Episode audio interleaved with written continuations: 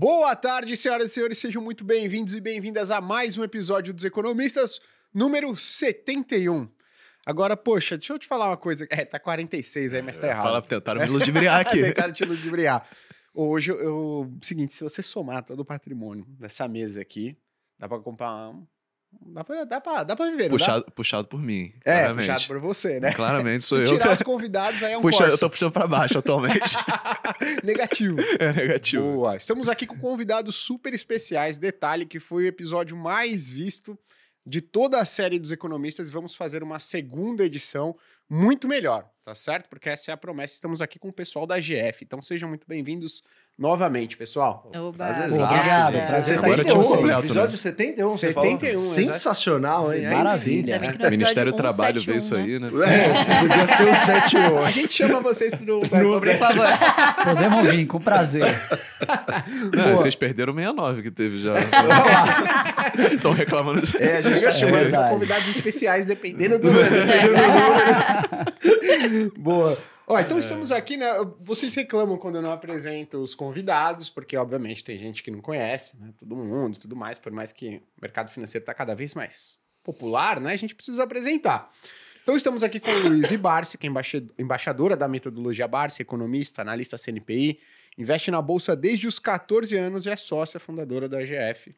Prazer, Luiz. Muito obrigada. Agora tem mais uma linha pra adicionar aí. O pessoal aí. só me, só me chama na rua agora de a menina que descobriu que o pai era bilionário. Ah, é Só. verdade. Isso tem cara de Você que é a TikTok, menina né? do... Ah, já vi, já ó, vi. É, exato. Pô, e a Luísa tá trabalhando, viu, cara? Tem gente, vocês É. aí, ah, pô, meu pai é bilionário, acabou, né? A gente se aposentou. Zerou o jogo. Tá vendo? Pô, eu tô aguardando ansiosamente descobrir como é melhorar.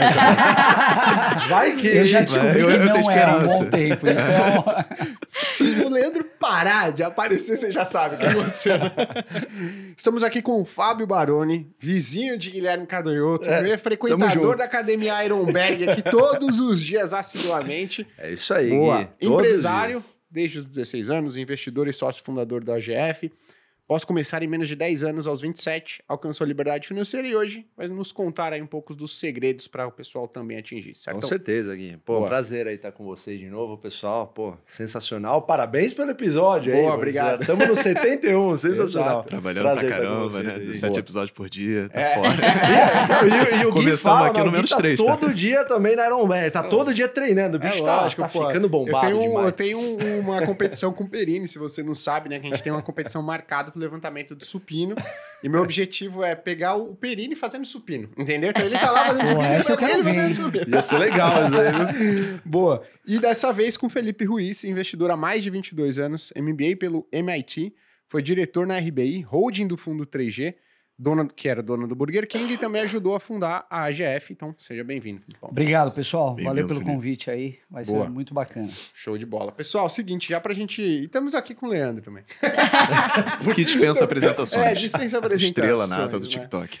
Pessoal, olha só a diferença, né? A gente conversou é, pô, no início do semestre e o nosso bate-papo foi mais no sentido de trazer as pessoas para, olha, calma, ciclos negativos acontecem, né? Pô, tem ciclo de política monetária, ciclo econômico e hoje o que a gente está vendo é basicamente um movimento oposto. A galera agora se perguntando se essa não é a hora de, cara, ir com tudo para ação, pegar mais alavancada e tudo mais. Vocês sentem que esse sentimento está mudando até no próprio questionamento, seguidores, perguntas, ou a própria a galera mandando, pô, agora tô vendo de fato que o- as sementes que eu tô plantando há anos começaram a germinar ali. Como é que vocês estão vendo esse momento aí? Cara, muito, é muito curioso, né? Você tentar adivinhar o que, que as pessoas estão estão pensando, né? Mas eu vejo, particularmente, eu espero que eu esteja errada, mas eu acho que. Sabe aquele último suspiro quando o paciente tá na UTI e tem. e depois cai? Eu tenho a sensação que é isso, porque assim, ano passado a gente passou, né? 2021, 2022, a gente passou por uma onda de IPOs, de follow-ons, de captações, etc, etc. Empresas, né? comprando outras, M&As, fazendo novos investimentos. Dessa vez, boa parte dessas empresas estão se capitalizando mesmo, né? Fortalecendo seus caixas ali. E muito provavelmente essas empresas estão fazendo isso não à toa. Né, provavelmente captando um dinheiro mais barato. É, o mercado de crédito está super restrito, está super difícil né, com essa taxa de juros. Então, eu acho que essas empresas estão se preparando para o pior, sendo bem honesta. Mas, de novo, posso estar errada. As chances de eu estar certo ou errada é de 50%, né? Sempre assim. a, a- a turma que acompanha o AGF, acho que já é um pessoal muito escolado, assim, já tá, já tá cascudo e não se anima em momentos que a maioria do mercado se anima e não se decepciona em momentos que está todo mundo decepcionado ou desesperado.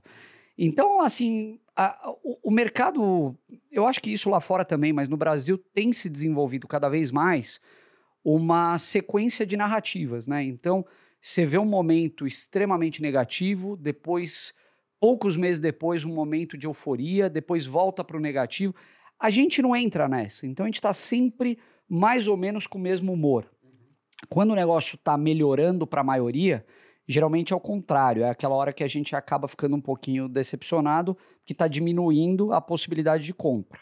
Quando começa o desespero, é a hora que a gente mais gosta, tipicamente, porque é justamente a hora que você começa a, ter algumas precificações irracionais para o pessimismo, que é aquele até chegar naquele ponto máximo do pessimismo que, o, é, que, que a gente vê alguns gestores lá fora falando, e essa hora que a gente mais gosta. O que, que você acha, Fabião? Não, eu acho que a galera tem que trabalhar a ansiedade. Porque É. quando a bolsa tá em baixa, o pessoal fica, pô, o que, que eu devo comprar? Olha, tem tanta opção. E quando a bolsa tá em alta, pô, será que eu devo continuar comprando? exato.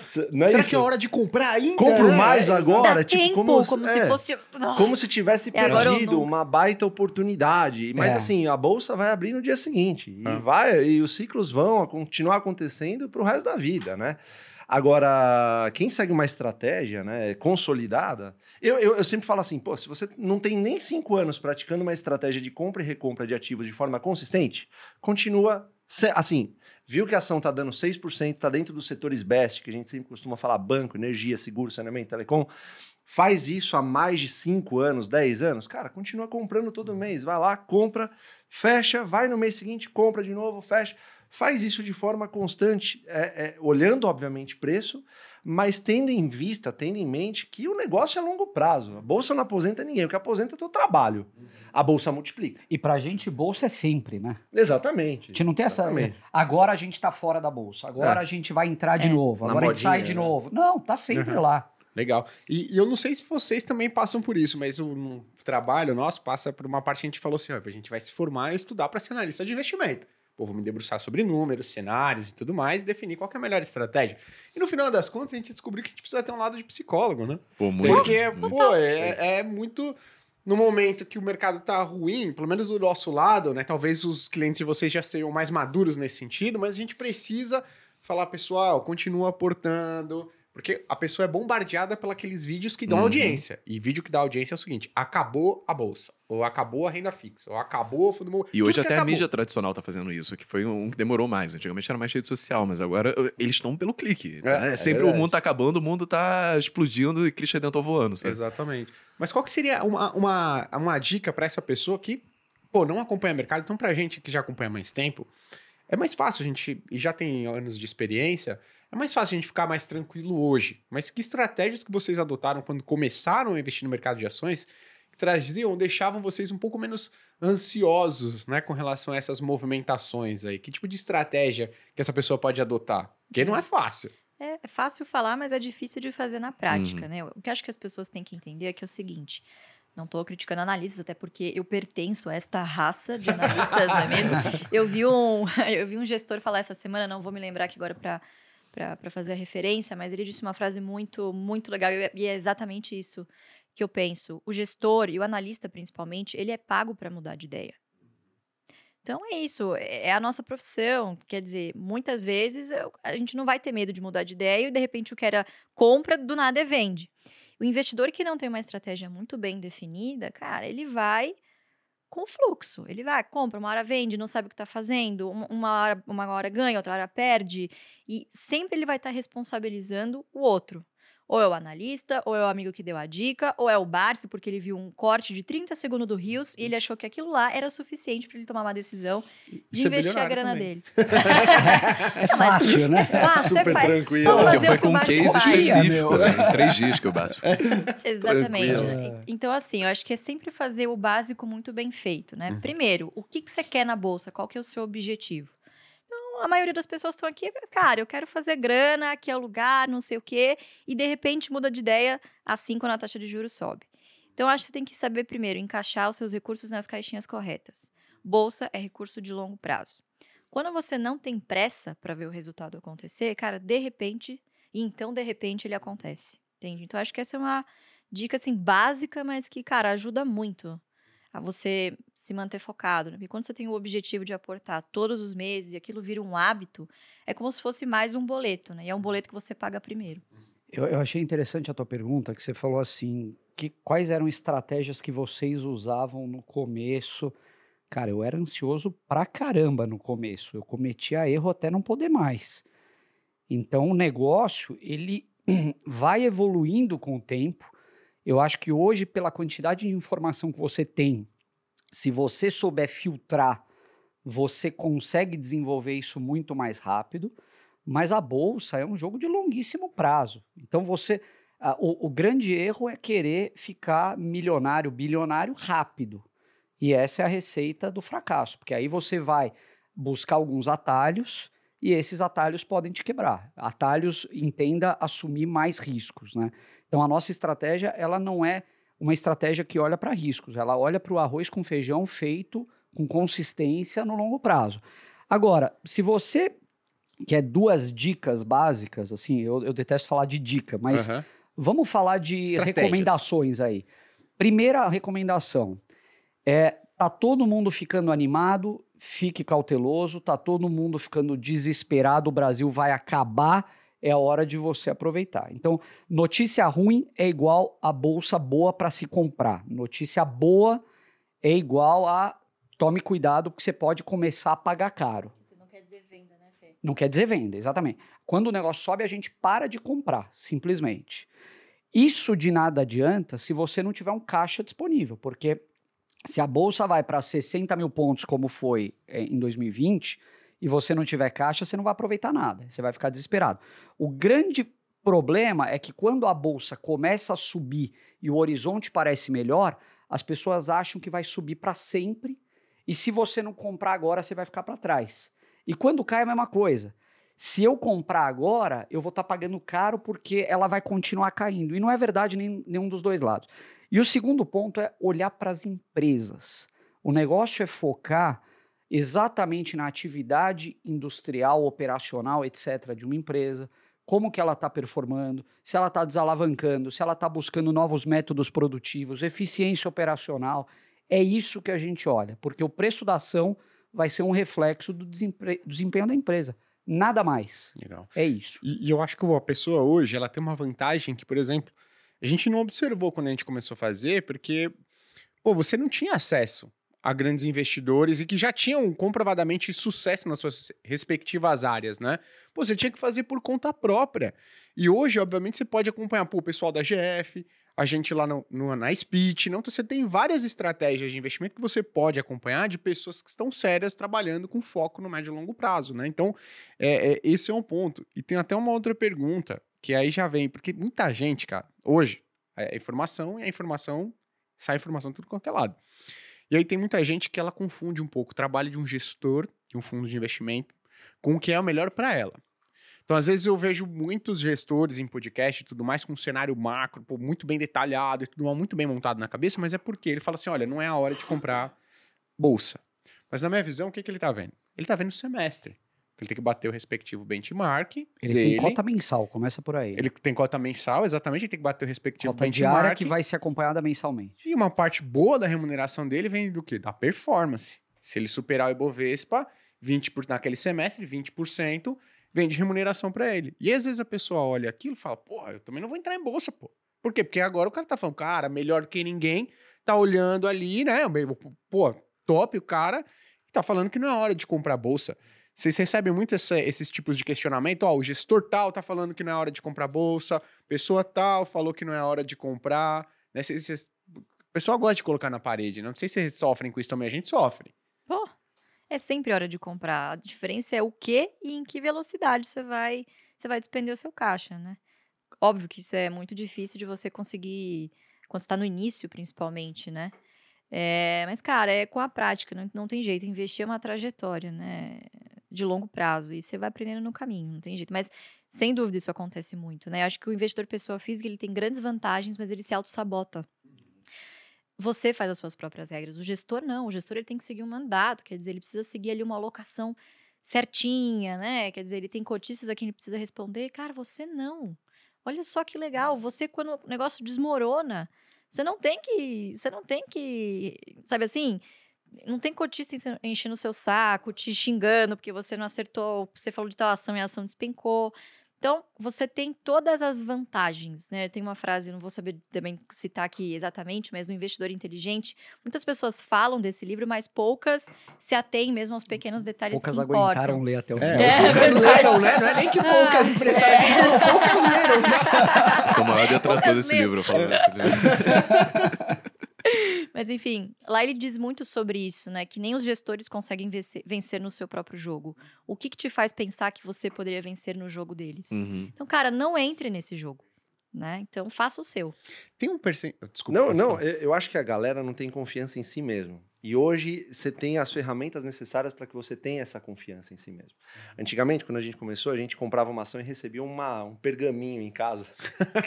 um mês depois, era um papelzão, Um assim. papiro, Parecia né? realmente um pergaminho amarelo, né? Da corretora Da falando o que que CBLC. você- CBLC, Companhia Brasileira De liquidação e custódia. o que, que você comprou, o que, que você vendeu. Acho que nem tinha aluguel na época de ações, ou tinha bem pouco, alguma coisa assim.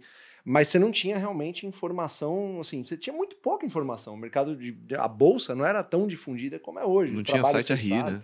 Exatamente. Imagina, assim. E, não, e- e, a galera não tem essa confiança, a galera não se sente capaz, e talvez, acho que o nosso trabalho, assim, o do Grupo Primo, do AGF, tudo que a gente faz aqui é tentar dar essa força para que a galera consiga fazer por si só. Você é o seu melhor gestor. E, e qual que é a métrica para você ser, ser o seu melhor gestor? A gente ensina no AGF que você deve fazer metas em número de ações. Então, basicamente, um exemplo prático. Eu quero me aposentar com, sei lá, eu quero ter uma renda de 10 mil reais por mês. Tá, então você identifica dentro de boas empresas em bons setores quais que historicamente pagam esses 10 mil reais e quantas ações você precisaria ter na média daquela determinada empresa ou daquelas empresas para que você tivesse esses 10 mil reais por mês. Pega uma empresa de transmissão de energia, por exemplo, uma, uma Taesa da vida, um exemplo, tá? É, você pega os últimos, sei lá, cinco anos, se ela te deu uma média de 3 reais de dividendo, pô, você vai precisar de 40 mil ações, acho que é isso, né? 3 reais de dividendos por ano, é, 40 mil ações, você vai ter 10 mil reais por mês. Então você vai comprar até que aquilo faça sentido. Pô, subiu demais, eu paro de comprar, né? Tá, já subiu tanto que o dividendo já não faz mais sentido, é menos de 6%.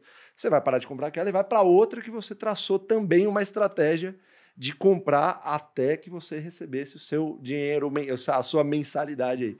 Quando você parte, você- a tua outra pergunta foi nesse sentido, né? Tipo, como você faz para ficar mais tranquilo em relação a essa estratégia? Talvez metas em número de ações seja uma bela métrica para que você faça isso, e fora esportes e hobby também, Aham. né? Porque a galera hoje é tão fácil olhar a bolsa que, meu, você vai pegar o celular e ficar olhando É, lá, e você fica o dia verdade. inteiro olhando a bolsa, como Você se a filtrar. cotação...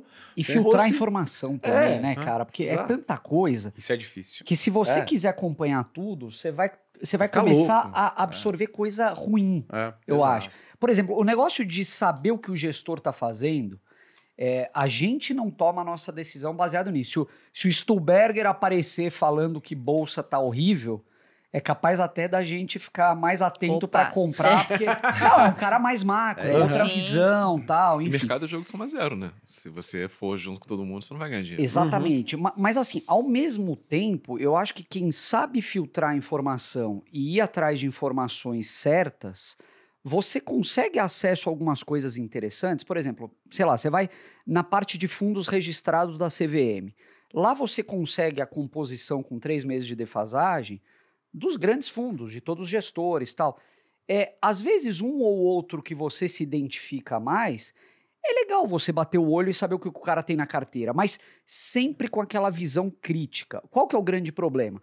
Os caras olham o Barsi, por exemplo, falando que comprou IRB, ele acha que é a salvação da lavoura, pega todo o patrimônio dele e bota em IRB, sendo que foi um pedaço pequeno, um percentual ínfimo da carteira dele que ele investiu na empresa. Então, o primeiro erro é esse, seguir cegamente.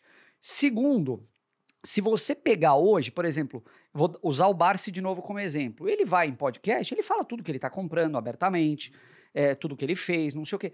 você tendo a visão crítica, você consegue falar, poxa, essa empresa aí, será que faz sentido para minha carteira? Esse perfil de empresa, quais outras parecidas tem no mercado? Pelo menos para você ir formando a tua forma de investir. Porque eu acho muito importante você ter sua própria identidade. A gente vai atrás de empresa que o Barsi não gosta, né? E não tem problema nenhum nisso. Ele está num momento completamente de carteira em relação a gente. É, então, assim, são coisas que copiar cegamente é ruim. Mas quando você pega informação e vai atrás dela para entender o racional por trás, você começa a formar a tua identidade. E o legal do mercado é isso. Se você quer fazer, se você quer ter um retorno superior à média, você tem que fazer coisas diferentes. Se você fazer o mesmo que está todo mundo fazendo, você vai ter ou igual ou abaixo da média. A média é menos custo, né? Exatamente. Deixa eu fazer uma pergunta para vocês. É, como vocês falaram muito sobre olhar para ações que deram bom, o desempenho que vocês queriam, por exemplo, ações que pagaram dividendo no passado tal. Como é que vocês lidam com o fato de da história ir mudando ao longo do tempo? Porque, por exemplo, o setor de transmissão, ele sempre foi, assim, desde que eu entrei na bolsa, ele é o setor que é bonitinho, reloginho, as empresas estão lá dentro, vão pagar dividendo bem e tudo mais. E aí agora está tendo uma leve mudança, não sei dizer até que ponto essa mudança vai se perpetuar, ou se vai ser algo transitório, mas tem uma competição muito mais acirrada no setor, né? Tem muito mais empresas tentando competir no leilão da, da Enel, e isso tem levado a deságios muito grandes. Então o pessoal está aceitando receber muito pouco para fazer a mesma coisa que fazia antes. E, consequentemente, o que a gente está vendo agora também, é, são empresas como a Taesa, é, que não chegou a concretizar isso, mas chegou a cogitar fazer fazer, pagar o dividendo e fazer o cashback do dividendo, né? Pegar com a outra mão ali por meio de um follow-on, alguma coisa assim. Então parece que o setor está mudando. Como é que vocês lidam com isso na prática na hora de, ah, eu vou montar minha carteira, eu vou só olhar para trás e ignorar isso ou vou supor que é transitório? O que vocês sugerem para o pessoal que está em casa? Olha, é, posso começar? Só, só, eu, eu acho o seguinte: o leilão, é, primeiro lugar, falar que tá muito competitivo agora, esse é um cenário que já teve no passado também. É, tudo bem que pode estar um pouco mais, porque você tem algumas empresas de geração indo para transmissão, você tem muitos fundos entrando, você tem até construtora ganhou é, né, 66% de deságio. Pois é. esse entrega, né? Então, assim, aí que tá, é esse ponto que eu ia chegar. Então, é, a, as empresas que a gente conhece, confia, das quais a gente é acionista, é, primeiro lugar, a gente confia no management, né? na capacidade de análise da turma, na, no histórico tal. Então, se eles não ganharam um determinado lote que saiu com um deságio exagerado como esse que você está falando, muitas vezes é uma benção, né? Eu vi muita gente perguntando para a gente no AGF, falando, poxa, mas a, a, a, empresa que eu sou acionista não ganhou nenhum lote, não sei o quê. Que bom, né? Tô preocupado. Por ser uma vitória. Um leilão como esse é bom que não eu é. Eu fui olhando, procurando as que eu tinha, falando assim, tomara que não esteja aqui também. Porque não, não, não é uma fase boa. A Thaisa chegou a pegar um no início do ano, foi o leilão patriótico, né? É isso. É, é, pois é. Então, um, um, e, e, muitas vezes quando a empresa ganha um leilão, ganha um lote com deságio muito alto, ela é penalizada no mercado, né? Sim. Isso aconteceu com a Neo Energia lá atrás, se eu não me engano. É, os leilões, eles são de projetos greenfield, né? Começando do zero. Só que muitas vezes essas empresas não conseguem entregar. Ele fez um bid exagerado ali, no calor do momento, tal, levou. A matemática não bate, né? E depois eles vão entregar. Vai virar um projeto brownfield que se chama. E as empresas das quais a gente conhece, confia e é acionistas podem eventualmente comprar no secundário ou uh, po po uh, podem ir atrás desse direito de concessão porque quem se propôs a entregar não, não, não conseguiu. Fica no rebote, né? É Fica a, no a bola dividida ali, então, assim, você quer, esperar aqui, você quer levar agora, leva. Mas uhum. lá na frente a gente pode se encontrar de novo. Legal. Então, eu gente... não vejo problema nenhum, sinceramente. É, a gente tem que pensar assim, né? Para que a Taese e a TRPL pagassem os dividendos desses últimos anos, há 20 anos, cara, ela teve que passar por esse mesmo momento de descapitalização. Não precisa nem muito longe, né? Claro que essas concessões elas vão vencendo é, é, tem, tem o seu fluxo próprio. Mas essas empresas já passaram no passado por momentos de, de, de bastante alavancagem, que elas precisam reter um pouco os dividendos para quê? Fazer essa, esse, esse investimento inicial e colher os frutos lá na frente. Então, o acionista ele tem que entender, né, principalmente o investidor de longo prazo, tem que entender que toda empresa, empresa mesmo sendo perene, mesmo sendo um reloginho, como, uma, como as empresas de transmissão, precisam passar por esses momentos de grandes investimentos de vez em quando, né? Senão esse novo fluxo não se renova, né? Legal. Esse, esse foi um ponto legal que você colocou. Se uma boa empresa que vocês têm na carteira confiam no management, no, no- na gestão, né, do, do pessoal, é, e elas passam por um determinado momento desafiador, que elas têm que reter ah, um pouco esses dividendos, é o caso da pessoa reduzir a exposição na carteira, ou se continua, se os fundamentos continuam igual, vocês mantêm na carteira, né, dependendo do plano futuro ali da companhia. Eu torço pra cair. É, Eu comprar mais, né? É, tudo que você pode fazer é não aumentar. Então, ah, subiu demais, você não aumenta, você só mantém lá na carteira, mas você não vai vender a cada momento que possa surgir uma notícia ruim. Fica, eu fico sempre olhando, eu- eu a gente tem exemplo em casa, isso que é legal. A gente olha o Barsi, por exemplo, fala como é que ele construiu uma posição tão grande em Banco do Brasil? Será que não teve nenhuma notícia ruim desde 1970 para o banco para que fizesse ele ficar com uma, que fizesse com que ele ficasse com uma desconfiança tamanha a ponto de vender todas as ações dele? Com certeza já teve. Mas ele não vendeu, ele simplesmente deixou A lá. gente é acumulando. parceiro. É. Ele é parceiro, exatamente. É, é, Ele, ele sempre fala pra gente se, é, enca- se enxergar como um pequeno sócio de um grande negócio. Então, é, talvez, ou, ou talvez não, acho que a melhor coisa que você deve fazer é não aumentar, beleza, deixa lá quieto, e o seu próximo aporte, você vai começar em outra empresa, em outro negócio. A, a própria estratégia te defende através dos anos. Isso, isso que é o mais legal, porque a estratégia diz para você aportar todos os meses. É, é, e você vai fazer isso pro resto da vida. Aí tem sempre o cara que vai falar, ah, mas quando é que você vai tirar os dividendos? Você vai, vai ter uma hora que vai ter tanto dividendo que vai sobrar para você viver e para reinvestir. Aí você atingiu sua independência financeira. Você não vai parar simplesmente, ó, vou atingir a independência, vou botar na renda fixa agora e Uhum. não é assim que funciona. Você vai continuar comprando a próxima boa oportunidade, a próxima boa empresa. Uhum. Aquela que subiu muito, você deixa ela lá, tranquila, e assim você vai acumulando. Essa é a pegada, não, não foge disso.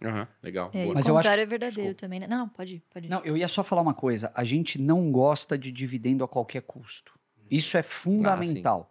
Você tem uma empresa que ela está numa posição de caixa, às vezes, um pouco mais prejudicada. Se ela está com necessidade de desalavancagem, se ela tem excelentes projetos que vão gerar retorno sobre o capital investido muito interessante, o dividendo é secundário aí. A empresa tem usos mais importantes do caixa no momento. E é, existem outras formas da empresa retornar para a gente além do dividendo, um programa de recompra de ações, etc. Então, é, dividendo a qualquer custo é uma coisa que a gente não quer. É, esse foi, o- foi, foi o ponto mesmo que eu tinha levantado com o Thaís, assim, de você dar o dividendo e depois puxar de volta, é ineficiente, em termos financeiros mesmo, assim, você vai gastar para fazer o follow-on. E aí, é, às vezes vale a pena ela só reter e não pagar aquele momento, e o investidor tem que entender, né, que faz parte do negócio dela. É uma máquina que você coloca dinheiro, ela reinveste aquele dinheiro e te devolve mais depois. Mas não dá para você tirar a todo momento, senão você dá 10, ela volta 10. Não, Uhum. não vai crescer É. nunca. Depende do controle. Pode fazer também, o pedido né? só pro o Fábio botar o microfone mais pertinho. Ah, Leandro? Depende, mensagem depende do backstage. controle também. Depende de quem controla as ações também. A Oi? gente tem que pensar, por exemplo, quem, é, quem são os sócios, quem são os majoritários na Taesa? Sim. Semig e Isa. Uhum. A Isa não distribuiu na TRPL, mas ela recebeu da Taesa. Esperta, né? É. Uhum. Show. Tem uma. Sempre que a gente, né, é, a gente vê citação do Barça e tudo mais, o pessoal citando o Barça, eles falam assim, pô, e aí eu tenho que ir só para grandes empresas e tudo mais, não tenho perspectiva de valorização, é só dividendo, né? Como se fosse algo. Até tem, tem gente que usa um tom pejorativo, né? Vocês devem sentir isso Sim. daí, ah, só dividendo, pô, que ruim. Mas vocês, eu queria, né, uma visão de vocês. Vocês só consideram empresas na carteira de vocês que são líderes de setores que já estão estabilizadas há décadas ou existem né, propostas que, poxa, é uma gestão boa, tem potencial bacana, a empresa tá redondinha, tá conseguindo, tá entregando o que vem prometendo aí há vários anos. Por mais que ela não seja uma grande empresa, vale a pena a gente ter na carteira, porque ela é uma boa promessa. É, eu, muitas vezes, eu prefiro a segunda ou a terceira do setor se ela tiver mais descontada do que a líder precificada. Então, é, não existe essa regra de que, primeiro, o, o Barsi só gosta de large cap ou empresas consolidadas. Isso não é verdade. E a gente também não. A gente gosta de uma empresa, acima de tudo, com boas perspectivas, bem gerida, com pessoas confiáveis à frente do negócio, em setores bons. Isso acho que é uma premissa importante, assim, porque você pega o universo da bolsa, hoje tem mais ou menos 440 empresas listadas ali, um pouco a mais, um pouco a menos.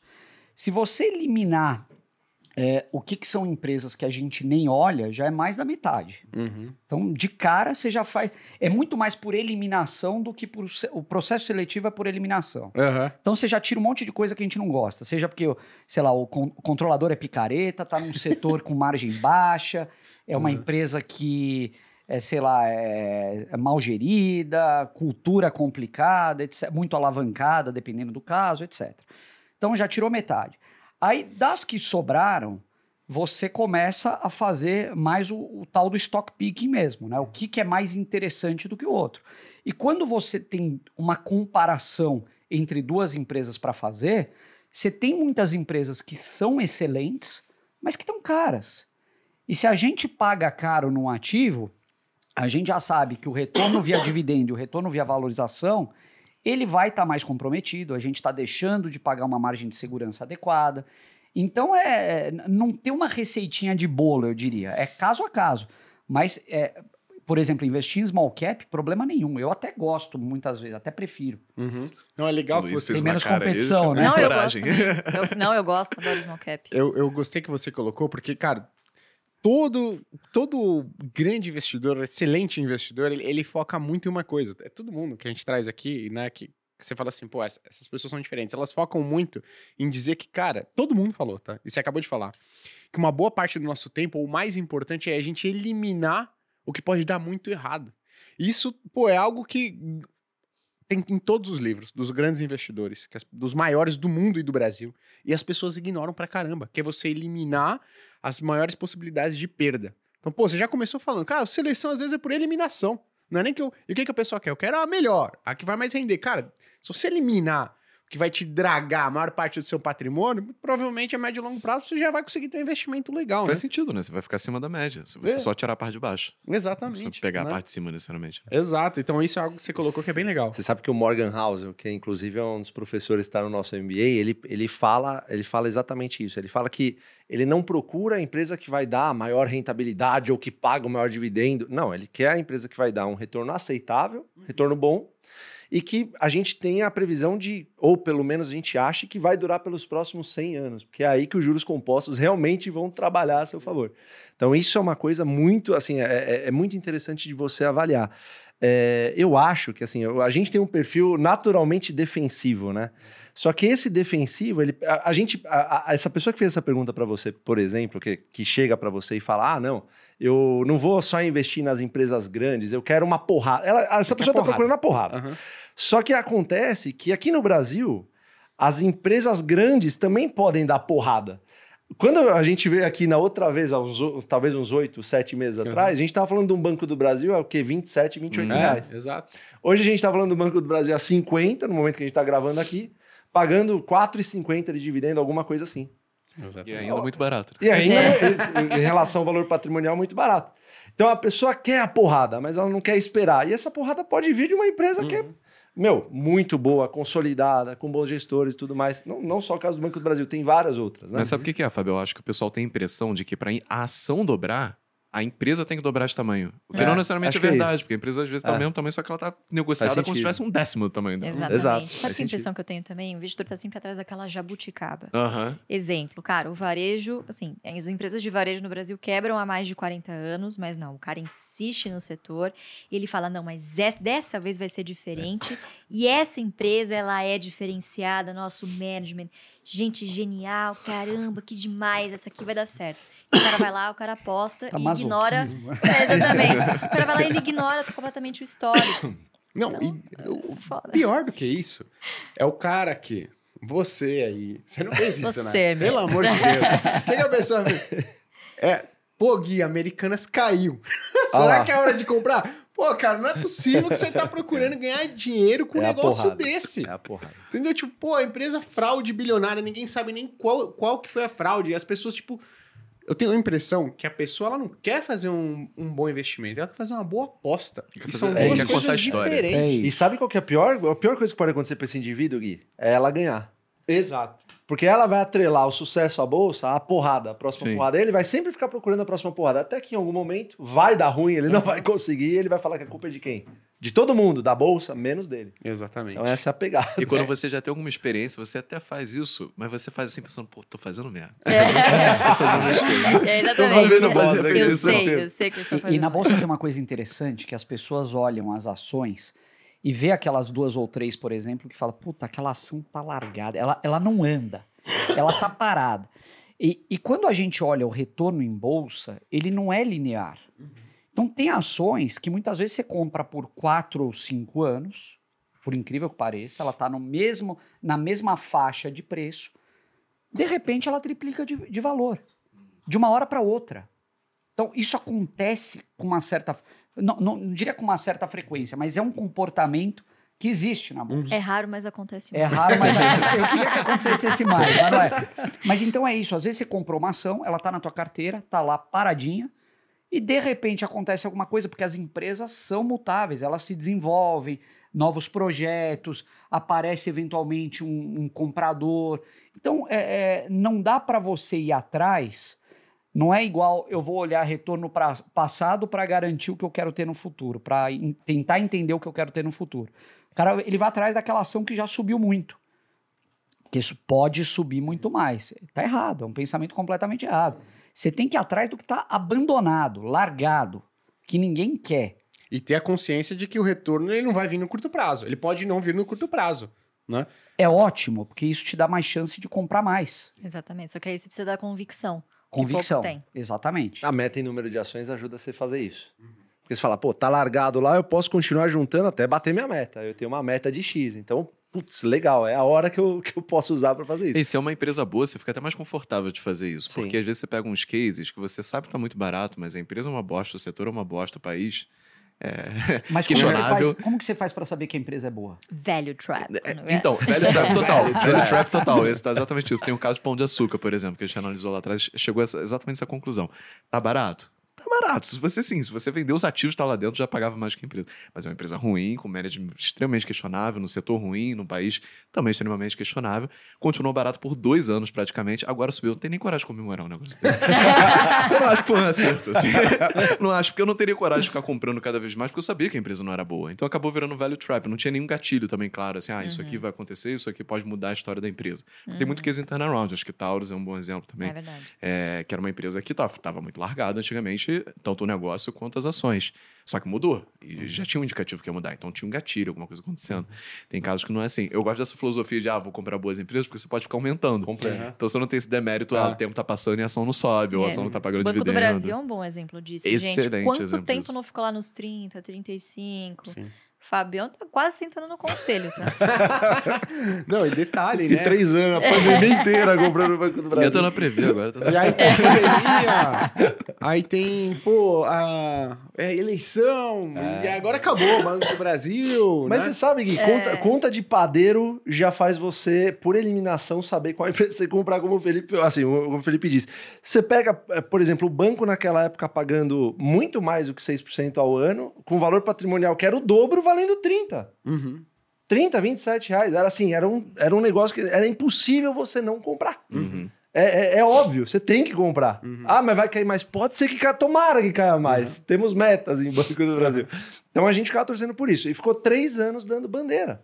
Depois de vir de uma queda de 55 pau, né? Porque ela tinha atingido 55 É, pau, na 2019. pandemia foi para 27. Foi três anos lá entre 27, 30, 33. Tava na cara. Era um negócio que você tava comprando por metade do preço. Um mega de um banco. Não pode quebrar um banco daquele. Um dos melhores bancos do Brasil, né? Exatamente. Acho que hoje ele tá ele e tá o Mas pau a você né? sabe Pau uma pau. coisa curiosa da. Taurus? Quando a Taurus estava dois reais em 2016, provavelmente, por aí, tava todo mundo falando que ia para 80 centavos, 70 centavos. Ah, Mesma o coisa pó da bolsa. Veio, o pó retornará.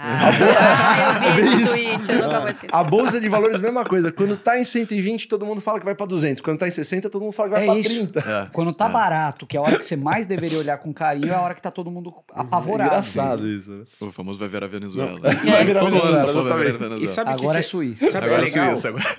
Porque a gente percebe isso na filosofia de vocês, porque dessa maneira, tem muita gente que fala isso, muito gestor que fala isso, não, na hora do pânico a gente compra e tal, muito gestor.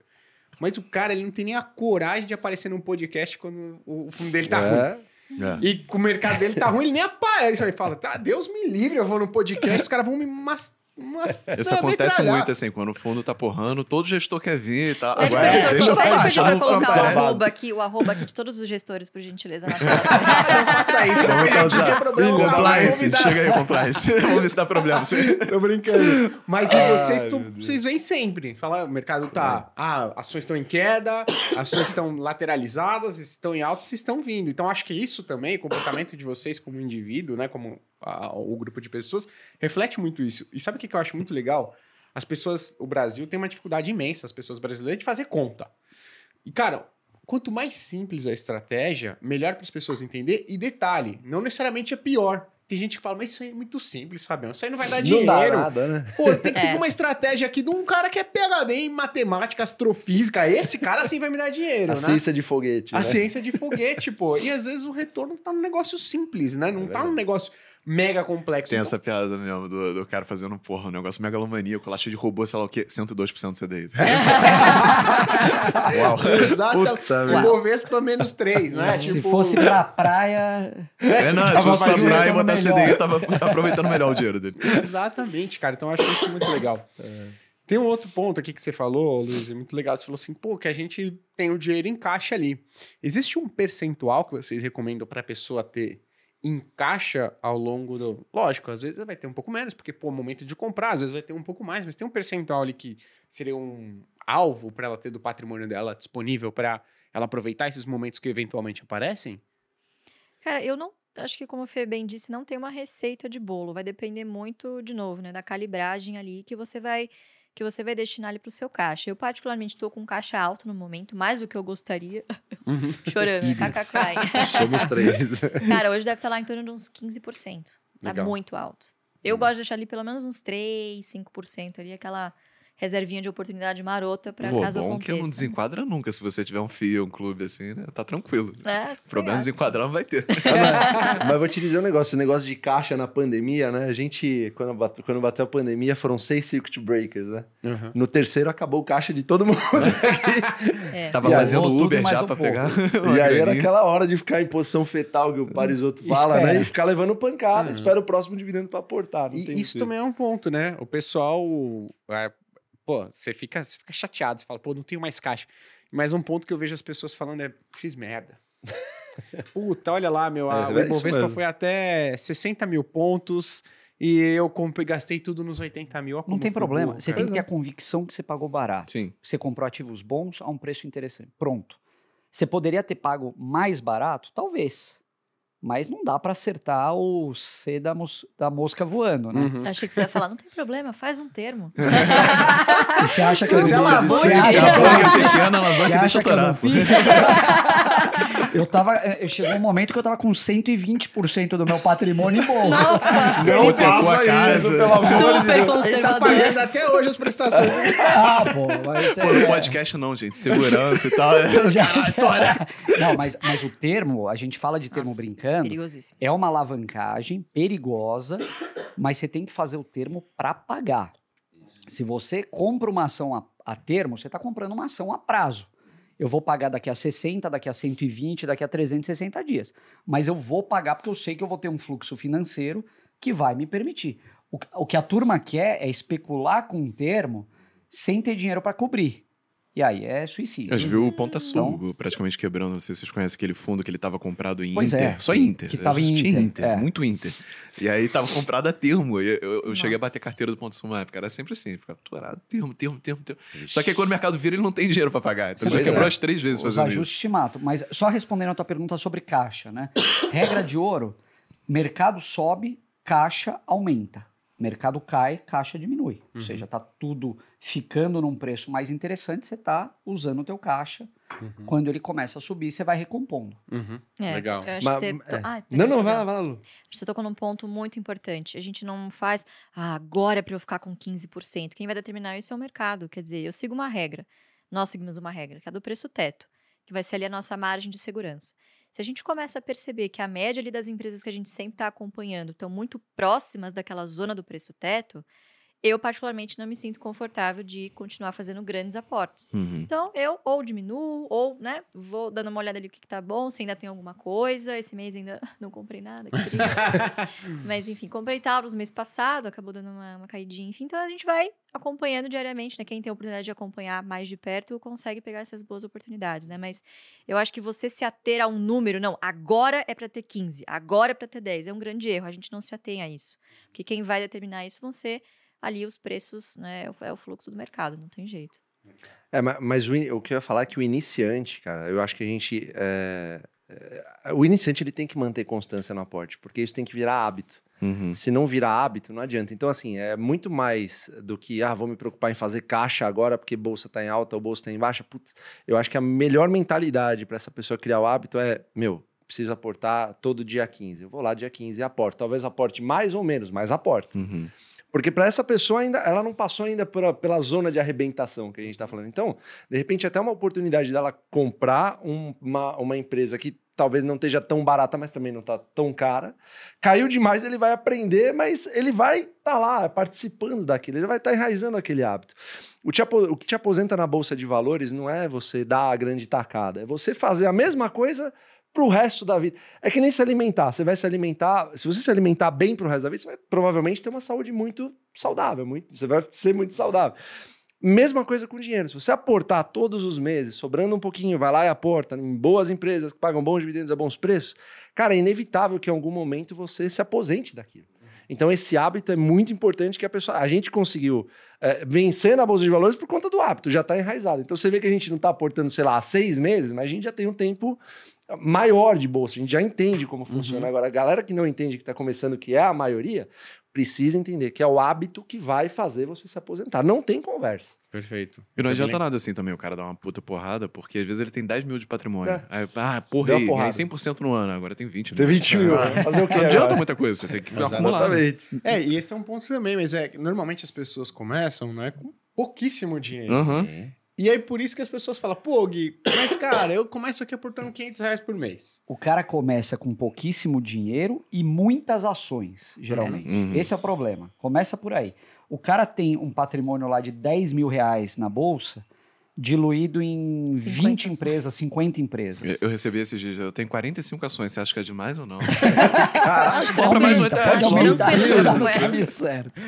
É, não, esse é um ponto, é porque a pessoa tá sempre. É o Ibovespa, né? Então você, vai, você quer ficar com o Ibovespa, tem uma ETF, estratégia é. mais barata ali pra Sem nem se você. tem 45 empresas boas, alguma coisa errada É. deve ter aí no meio também. Exatamente, né? E tem um ponto também que é sempre muito importante, que... Ah, eu tava falando que assim, a pessoa começa a investir com 500 reais e ela fala, pô, Gui, mas cara, tudo bem, eu entendo estratégia, então, aporte constante, Fabião e tal, mas cara, pô, eu vou ter retorno, ai, tive de retorno 12% no primeiro ano, aí 20% no segundo ano, considerando os dividendos. Sabe quanto eu tenho agora, Gui? Pô, eu tenho, cara, 8 mil. E aí, né, não sei o que, que vocês recomendam para essas pessoas, mas eu sempre falo o seguinte, olha, acho que você tem que parar de olhar o quanto você tem de patrimônio e você olhar como é que você está fazendo a gestão desse seu patrimônio, independentemente do valor. Se você está conseguindo trazer uma rentabilidade de 12, às vezes 20, pagando um dividendo de 6%, 7%, 8% ao ano, isso com 8 mil reais parece pouco. Mas quando você tiver 100 mil? Quando você tiver 500 mil? Quando você tiver um milhão? Tem gente que fala o seguinte, eu vou investir igual um maluco quando eu tenho pouco dinheiro, porque eu vou acelerar meu processo de enriquecimento. Lá na frente, aí eu adoto uma estratégia mais consciente, mais conservadora, voltada para dividendos. Funciona esse negócio? Se não perder tudo no meio do caminho, É. pode Se der funcionar. sorte. Eu, particularmente, nunca vi essa estratégia funcionar. A pessoa, ela acaba se atrasando, né? Quando ela quer antecipar esse processo de enriquecimento, não seguir uma estratégia. Ela fala, não, Gui, mas eu consegui ter 50% nesse ano. Fala, você conseguiu ter 50%. Já, já, você se abre aí nessa possibilidade, né? De, pô, menos 30, menos 40, nenhuma única ação. Então, dá um cuidado com, esse, com isso daí. Mas vocês falaram de, de compra, né? Tem, ó, tem um preço teto ali que a gente fica confortável em adquirir. Mas e quando que é a hora de vender, Eu ia fazer essa pergunta boa. né? Uma empresa? Porque acho que essa talvez seja a maior dor de vocês. Essa, essa é a Que grande. pergunta. Eu acho que é o grande dilema, mas a gente vende pouco, né? Ai, raro. É raro e acontece pouco. É, essa essa acontece vez- pouco mesmo. Dessa vez é isso mesmo. Cara, eu acho que esse é o momento mais difícil, né? Primeiro porque assim, vai, ah, resposta pronta, perda de fundamento. a perda de fundamento, ela não é um negócio perceptível para o cara do dia para noite. A não ser que seja, sei lá, caso Americanas. Uhum. Cara, é perceptível auto- automaticamente, assim. Uhum. Isso me faria excluir o ativo. Não que você hora. tinha, né? Não, não tinha, tá, pessoal? ah, Luiz e Baixinho blá, blá. É. Não, Ah, não mas tinha. assim, Depois- fraude é feito pra não ser descoberto, É, né? Pode acontecer a qualquer momento. Ué, é, não dá isso pode acontecer a qualquer momento, assim. Isso é uma perda de fundamento assim, nítida, clara. Agora, é, isso pode advir, por exemplo, de decisões estratégicas equivocadas que vão se comprovando equivocadas ao longo do tempo. E isso você só vai comprovando se você está errado ou não, conforme você vai acompanhando ali trimestre após trimestre. Né? Eu concordo. Então, é, é, é uma decisão esse, muito difícil. Esse ponto que ela falou de decisões estratégicas, por exemplo, alocação de capital. Você vê o grupo Ultra lá atrás, quando decidiu investir em farmácia, que estava completamente fora do core business deles. Ali, para mim, foi um sinal claro de que era a hora de sair do papel. Porque você não quer muitas vezes pagar para ver. É, algumas empresas trocam gestão. Foi, sei lá, colocaram um CEO lá que é um cara que você já tem o pé atrás, porque você lembra dele de outra empresa, não sei o quê. São indícios, você nunca Sinais, vai é. ter a certeza. Mas eu prefiro, às vezes, num caso desse, se é uma empresa que eu assim que eu tenho uma posição relativamente relevante, não tinha pretensão de aumentar e tenho outras na minha carteira que eh, suprem a necessidade que eu tenho nela, é, eu não tenho hoje em dia eu não tenho medo de vender não, viu? Antigamente eu ficava mais com o pé atrás, mas por exemplo, quando você fala de perda de fundamento, né? É difícil você identificar uma perda efetiva de fundamento. Petrobras. Quanta gente não vendeu Sim, que é ruído, que é... quando o Lula ganhou? Quanta gente não vendeu quando anunciou a nova política de preço? E o papel subiu pra caramba e continuou pagando dividendo. Mas subiu no ano. É, né? Tá mas eu acho que se você tomou essa decisão, você tem que estar confiante com a sua percepção. Não tem problema que continue subindo. Você pode estar se livrando de uma bucha futura que você já se antecipou. É porque a bolsa tem muito disso, né? Ah, subiu seis meses, aí depois ela despenca. e Cara, aí quem tava certo? Durante seis eu- meses ou durante seis meses seguintes? sabe? Olha, eu É. vou te falar uma coisa, eu acho que talvez uma das coisas que eu mais aprendi com o Barsi e com outros grandes investidores assim que eu acompanho, que eu leio livro e tal. Ninguém olha para trás. Eles não têm arrependimento. Virou a página, virou a página. Paciência. Eu tirei o dinheiro de uma empresa que continuou subindo, mas coloquei em outra que eu acredito. É, você não pode ter arrependimentos como investidor, eu acho. Isso não quer dizer que você não vai aprender com os seus erros, né? Mas você ficar se lamentando, putz, eu particularmente não gosto. Bola pra frente. É, eu, eu, eu já tenho. Eu me arrependo de algumas coisas. Eu acho que tem uma que Inclusive, começa se eu pudesse voltar no Vixe, tempo, se eu né? pudesse voltar no tempo, meu amigo. Tem uma com quatro sombra. Olha, muito talvez se você tivesse voltado no tempo, estaria cometendo ela em outro Tá momento. né? É, Mas você se exatamente. Ou com arrepende, é outra uma, ação, é uma grande mineradora Puta, brasileira talvez. que atua no Pará. Não, mas conta aí. Não, eu, eu, eu acho assim, ah, você tem toda a razão, vocês têm toda a razão no que vocês falaram, eu chancelo e tal, ó, carimbado, mas na prática, eu acho muito difícil isso, cara. Primeiro que assim, não, é um arrependimento, é uma forma de trabalhar. O que que eu penso? Eu falo, meu, essa empre... eu Vou dar o exemplo do Banco do Brasil. A, gente compra, assim, a gente comprava bem antes disso, né? 12 reais, 10 reais, ela foi para 50, depois voltou para 30 e tal. Hoje tá 50 reais, alta histórica, all time high, beleza? E você, eu acho assim, eu, eu fico pensando assim, pô, se eu vender essa empresa, ela multiplicar por dois, como é que eu vou me sentir? E a resposta é, pô, vou me sentir um bosta. então não é hora de se vender. Eu tomei pra mim uma decisão que assim, eu não, empresa que eu coloquei na carteira eu não vendo mais. Mas Ponto, nesse acabou. caso você estaria vendendo porque subiu muito, né? É, que é o outro lado, exatamente. Que é- acho que é uma grande Uhum. parte da, da galera talvez pergunte isso, né? Ah, Subiu É. pra caramba, o que, que eu faço? Exatamente. Se a resposta for, meu, eu acho que você deve simular algo na cabeça nesse sentido. Vendi, ela duplicou, como é que você vai se sentir? Ah, é muito ruim, tal, é péssimo, tal. Mas e se dividir pela metade? Você vai comprar mais? Vou? Então talvez não seja a hora de você vender. Mas aí, Porque isso aconteceu com o Vale comigo. A Aham. gente comprou, o Felipe também comprou, a gente comprou em 2016 a 10 reais, a Vale 9 reais, não valia nada. Tava passando por uma baita de uma turbulência Aham. na época, né? A gente comprou. É, e, particularmente, eu, eu falei, na hora que eu, eu ia comprar um não tinha nem apartamento acontecido lá no Bruma- é, Era depois de Mariana, não tinha acontecido o Brumadinho ainda. Aham. Exato. E Brumadinho foi a mesma história também. Não, Caiu mesma pra cacete, coisa, vendeu de coisa. quase 20%. Foi Acho que o quê? 30? Menos de 30, né? É. A hora, a hora que bateu os 20, 22 reais, que é o que eu assumi lá, eu falei, bom, agora eu vou trocar. Eu não, eu não vendi por vender, eu vendi para trocar por uma outra posição que eu tenho, que eu não vendo até hoje, que é a Taesa e tal.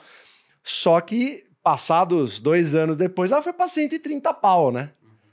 E eu me arrependi muito. Por quê? Porque eu tinha comprado num bom preço. Embora não fosse uma empresa que estivesse dentro do Best, é uma empresa que, porra, tava num bom preço, historicamente falando, pagava um bom dividendo. Eu tava confortável em ter comprado. Então, assim, eu fiquei com esse arrependimento. Talvez eu, eh, eu tenha trabalhado Aham. bastante isso. Eu vou, vou é levantar um coisa ponto que- aqui para reflexão, mas assim, a gente tenta comprar sempre as ações baratas, né? Justamente para não cair na irracionalidade alheia. E a ação pode ficar cada vez mais barata, é só ter alguém Sim. mais irracional vendendo ela. Para cima, isso não deveria valer também, do tipo.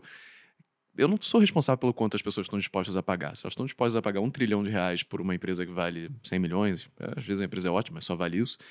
Não, não é a hora de vender, assim, não é hora Eu de- acho que isso se aplica para irracionalidades extremas. Quando você pega uma empresa que está negociando a 50 vezes lucro, Hum. 80 vezes lucro. Eu estava ouvindo outro dia uma entrevista antiga do Warren Buffett falando que a Coca-Cola, que é uma posição que eles detêm lá desde, sei lá quando, década de 80 talvez, né, 90, é, ela chegou a negociar 80 vezes lucro e ele não vendeu. E o Charlie Rose, que era o entrevistador, perguntou para ele: pô, mas você não vendeu? Ele falou: é, realmente olhando para trás, talvez eu devesse ter vendido. É, mas olhando para o Buffett falando, é um dilema que até quem é muito Sim. bom tem, né? Sim. Então é, é difícil, assim. Eu acho que perda de fundamento ou possível perda futura de fundamento é algo mais claro de você identificar.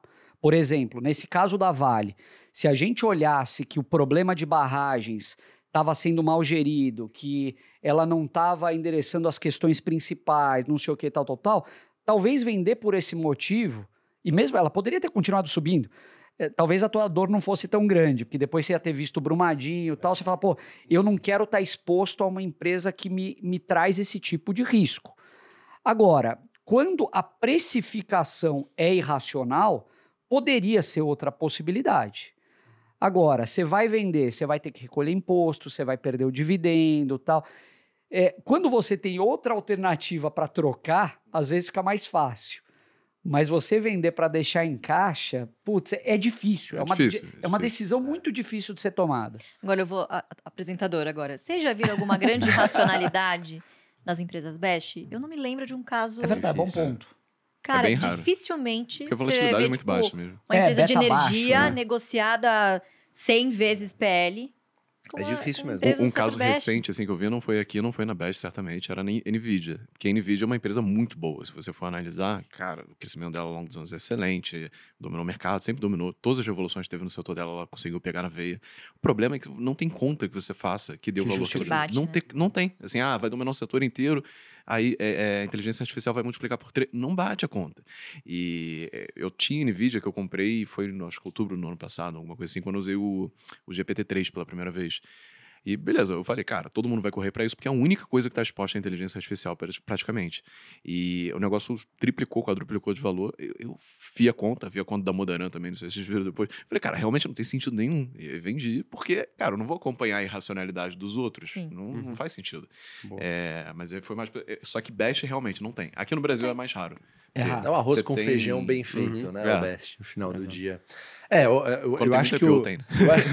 É. eu acho que o erro, talvez, é, é não ter meta em número de ações. Quando você tem meta, a coisa muda de figura. É uma verdadeira virada de chave. Eu acho que se você começar sempre com meta em número de ações para fazer a tua renda mensal, Uhum. acabou. Eu não teria tido esse problema com o Vale, por exemplo. Legal. Eu acho que isso foi uma, da- uma das coisas que você vai desenvolvendo, né? A gente aprende todo dia. Não tem Sim. A Bolsa de Valores acho que é o maior professor que pode existir. E é bom Porque é como se fosse um espelho, né? Você tá contra você mesmo. Você não tá. Eu não tô contra o Felipe, nem contra a Luísa, nem contra o Gui, nem contra o. É. É, sou eu comigo mesmo lá. O que eu fizer, eu que vou pagar, eu que vou colher. Cara, esse é um ponto mesmo, porque você, é, as pessoas elas têm que aceitar que você não vai ser o maior, o melhor investidor investidora todos os anos, pô. Você nem precisa ter a pretensão. Eu acho que o jogo de investimentos é um jogo de longo prazo, né? Tem gente que quer ganhar todo ano, quer ganhar toda a partida, quer estar sempre na melhor estratégia, no melhor papel todo ano. E é isso que você É falou, verdade. não tem. A galera, o erro da galera é querer ser o Barsi. Você não precisa ser o Barsi, cara. Você Não, e precisa ser o Barsi. detalhe, o Barsi, com certeza, no- ao longo dos últimos anos, ele não foi. Ele não, a carteira dele não foi a que trouxe o maior retorno todos os anos, né? Sem dúvida. Então, claro. acho que esse é muito importante. Cuidado com essa pretensão aí de querer ser sempre. o Pô, a carteira do pessoal da Jeff top. A carteira do pessoal da Speech, pô, top. Mas, pô, tem uma carteira lá que é melhor. Sabe o que eu vou fazer? Vou mudar, vou pra aquela. Mas eu, eu posso só com- complementar uma coisa com relação a esse negócio do vender e comprar, né? É, uma coisa que a gente gosta muito de fazer é com- copiar o comportamento do controlador. Então, você pega algumas empresas, eu vou trazer um caso que inclusive está fora do BEST, tá? Que é a CBA, Companhia Brasileira de Alumínio. Eles fizeram o IPO em 2021, talvez, per- perto de 11 reais. O papel foi subindo, fizeram um, um follow-on, se eu não me engano, a 19, e nessa o controlador vendeu junto, um Uhum. pedaço. Follow papel hoje- é. O, o papel hoje está cotado a 5, mais ou menos. Então, se você vê que o controlador está vendendo a um determinado preço, pode ser que você não faça exatamente a mesma coisa, mas é um indício. Você fala, pô, por que, que ele, que conhece o negócio melhor do que ninguém, Uhum. está se desfazendo de uma fatia? Talvez você devesse pensar em fazer a mesma coisa que ele. Copiar. Literalmente copiar. Aconteceu o inverso com a AES, né? Onde Sim. o controlador comprou. Perfeito. E essa é a pegada. Quando né? o controlador está comprando, É. ele está confortável em pagar aquele preço pelo ativo que ele conhece melhor do que ninguém. E ninguém Perfeito. melhor né, realmente do para você se balizar do que o cara que às vezes fundou a empresa, sabe? Pois é. E você vai analisar a IPO, cara, isso é dito e feito, assim. Todo IPO que a gente vai analisar, a gente nunca investe em IPO, mas todo IPO que a gente vai analisar para falar para os clientes, eles vão perguntar, a gente vê se foi primário ou secundário, ou seja, se ele captou dinheiro para a empresa, para Uhum. colocar no caixa dela e investir, ou se foi para o controlador desovar, para um fundo de private equity vender a parcela dele na Que bolsa é o que tá os acontecendo agora de novo, né? Que exatamente. Porque, cara, ele, tá- exatamente. ele sabe que ele tá vendendo caro. Ele não tem ilusão de que ele tá vendendo aquilo barato pra você e tá deixando dinheiro na mesa. Então, porra, é o pior sinal possível pra você comprar a empresa. Agora eu queria perguntar, né? Como é que. Então, essa é a vantagem de você, por exemplo, acompanhar uma estratégia, analistas profissionais. Porque, por exemplo, você colocou um negócio muito legal. Às vezes você vê que a perda de fundamento vem porque contrataram um CFO ou um CEO que você já conhece lá do passado e que o Uhum. cara mandou muito mal. Então, essa é uma vantagem que a pessoa física você não vai lembrar, né? Pô, esse cara já atuou naquela empresa lá, o cara cagou ali e tá vindo pra cá, porra, foda. Mas como é que a pessoa física ela pode, né, de um jeito não tão complexo, não gastar tanto tempo tentando acompanhar duas coisas, né? Essa perda de fundamento, se tem algum, algum documento, algum site e tal, que mostra que ela tá indo pra cá, Perda de fundamento.com.br. Eu ia falar www.google.com.br. Eu só quero, eu quero, eu quero Pô, tu deu uma puta ideia aí, tá? Olha lá, olha Queria falar nada, não. Olha o business. Lá é é. Tá fingindo xixi no banheiro ali. Registrar aqui. Cada controlador de nota de 0 a 10 é Cara, sensacional. porra, Sitezinho tem- bonitinho. Você tem que ser anônimo, senão vão É te meio que o viu? reclame aqui, né? Quanto ele ganhou dinheiro e tal Cara, empresa, isso é tá uma tudo ideia lá. de milhões, hein, milhões. cara? Olha lá. Mas, mas isso i- Isso é difícil, né? Não, não é algo preto no branco, é muito qualitativo. Mas a gente sempre fala que você, na sua carteira de investimento, você tem que gerir como se fosse a tua holding pessoal ali. Você tem participações em negócios, você não tem ações. E para ter participações em negócios, por mais que você tenha seu trabalho em paralelo tal, cara, você tem que dedicar algum percentual do teu tempo para aquilo. Você tem que ler um report, você tem que assistir um Investor Day, esse tipo de coisa. E, e com o tempo você passa a gostar disso, isso que eu acho bacana, sabe? Então, pô, você tá no carro, no trânsito, bota o Investor. Eu faço isso direto, sou meio paranoico. Minha mulher até Pô, reclama. com a mulher não dá também. Sexta-feira, amor, vamos cara assistir o quê? Investor Você tá na estrada, restaurante, cara, você tá na estrada, no trânsito, tá? Pô, aí bota lá o Itaú Day, vai Pô, rolando. pô, o Fabião chama aí o. você chama o Fabião aí com a esposa. Vamos aqui fazer um jantar. Vamos ver junto. Vamos dar uma olhada. Hoje O que tem o Setúbal tá Investor falando Day. aqui? As esposas devem É. falar, putz, eu não aguento mais esses encontros. Brincadeira, lógico, né? É quase isso. Mas boa, não, esse, esse é um ponto, né? Às vezes a pessoa. Ela fala, pô, não, vou me dedicar ao máximo no trabalho aqui pra ganhar mais. Mas de fato, você, pô, tá falando em aumentar seu patrimônio, né? Aumentar sua riqueza ao longo do tempo. Então, um mínimo de tempo, um tempo razoável, você vai ter que despender pra Claro. isso. Né? Senão você vai co- tá trabalhando aqui pra gerar mais renda e tá trabalhando, dedicando zero tempo aqui, o que, que você vai fazer? O efeito inverso. Você pode acabar perdendo, né? Então esse é um ponto muito importante.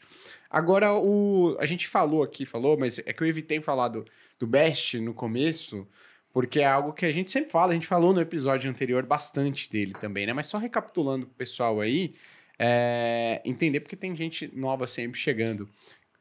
Porque é uma outra coisa também. Tem estratégias de investimento diferentes. As pessoas pensam o seguinte: só tem uma estratégia de Que investimentos funciona. que funciona. Né? Só tem uma. É, o resto é uma porcaria, né? Não, existem várias estratégias de investimento. Queria saber qual que é a estratégia de investimento de vocês. Os pilares, né? E qual que é o diferencial.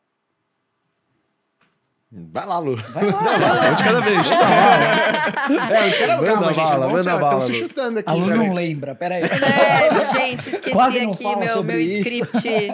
Faz tempo que eu não vou em Você podcast. tá, não tem gravado?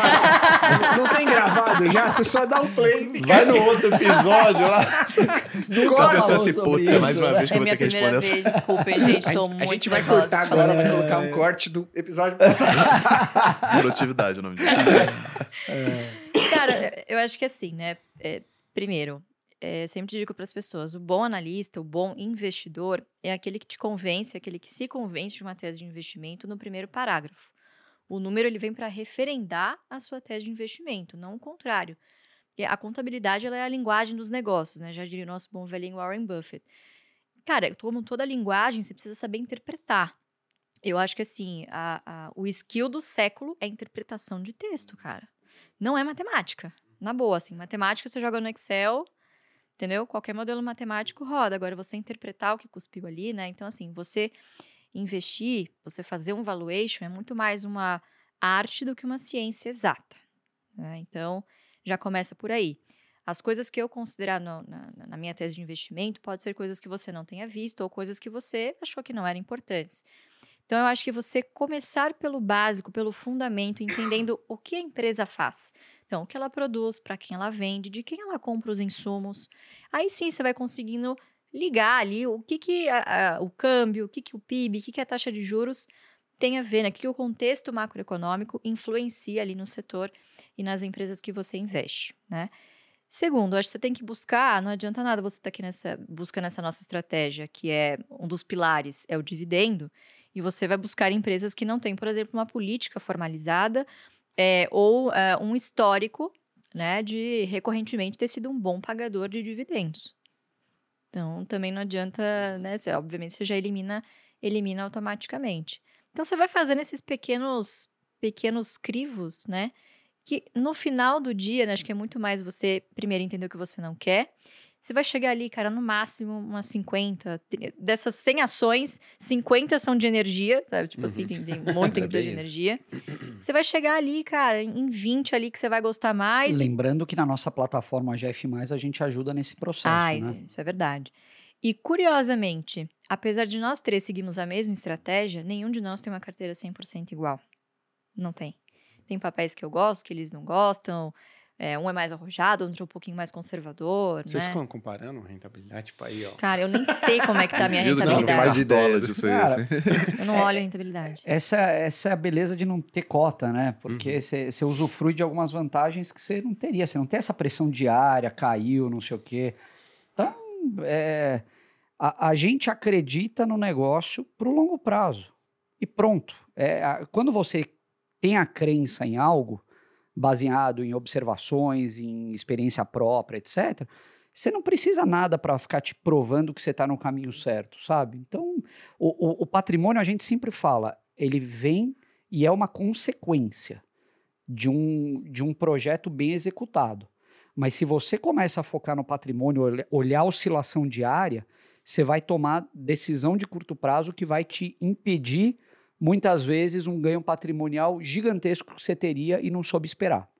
Então, ele te traz a, a ansiedade. Você já viu o, o aplicativo da corretora, quando você olha o teu patrimônio, não tem um olhinho ali que você pode Aham. ocultar? Oculta.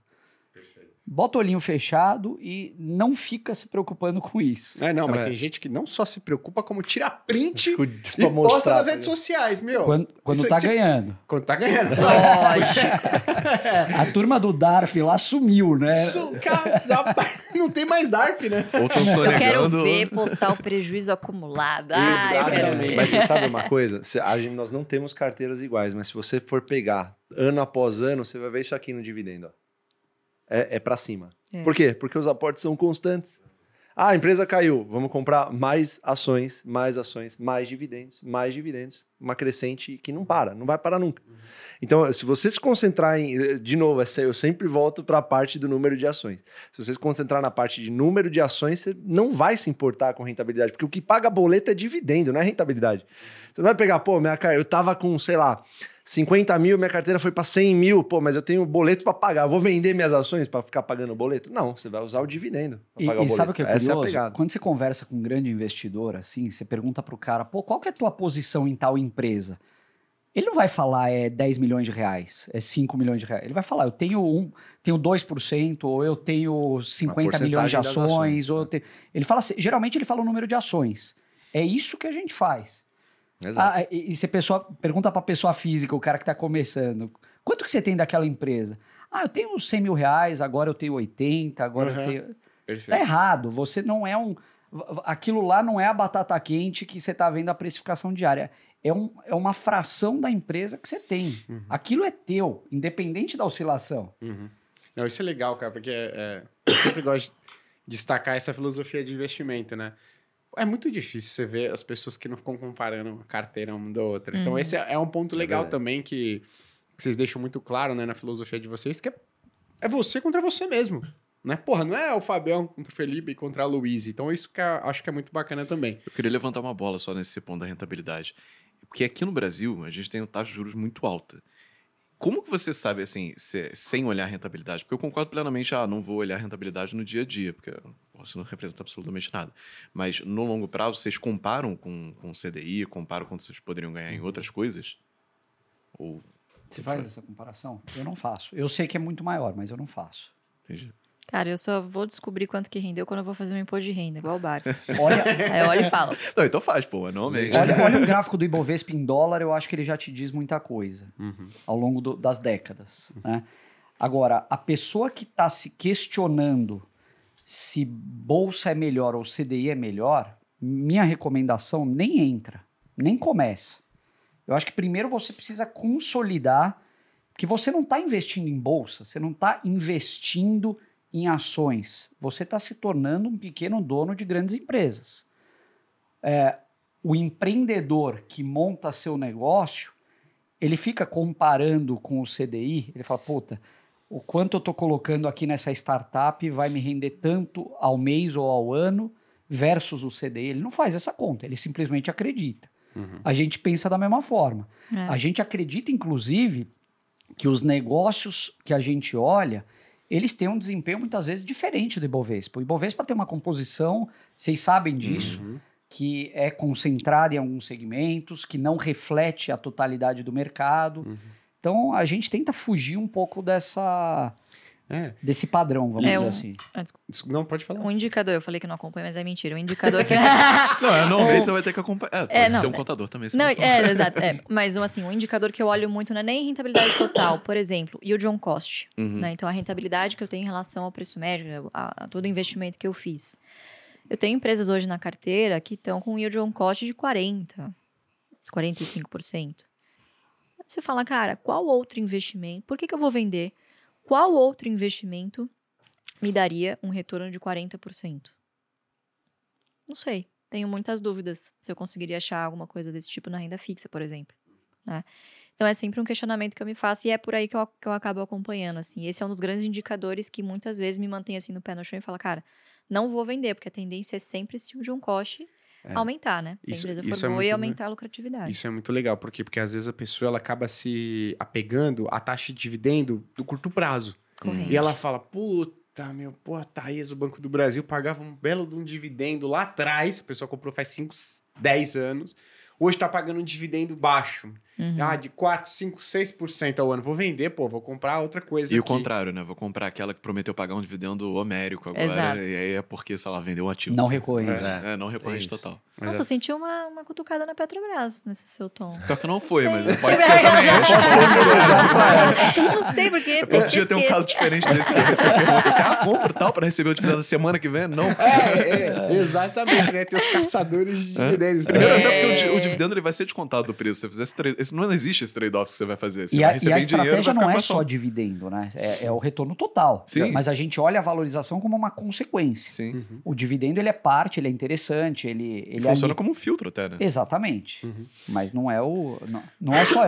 A gente não é só caçador de yield. Se Uhum. fosse assim, saiu recentemente. Qual que é o top one do ano passado, se eu não me engano? O Grendene. Nenhum tem Grendene na carteira e eu não Certo. pretendo também. Grandene. É Grendene. porque ela acumulou Ó, muito caixa. Jura? Quanto tá a Grendene? Essa história da Grendene é curiosa, porque era a empresa mais ineficiente do mundo. dela. Ela ficava acumulando caixa do benefício fiscal que ela recebia e não distribuía, porque senão ela É. tem que pagar imposto. Hum.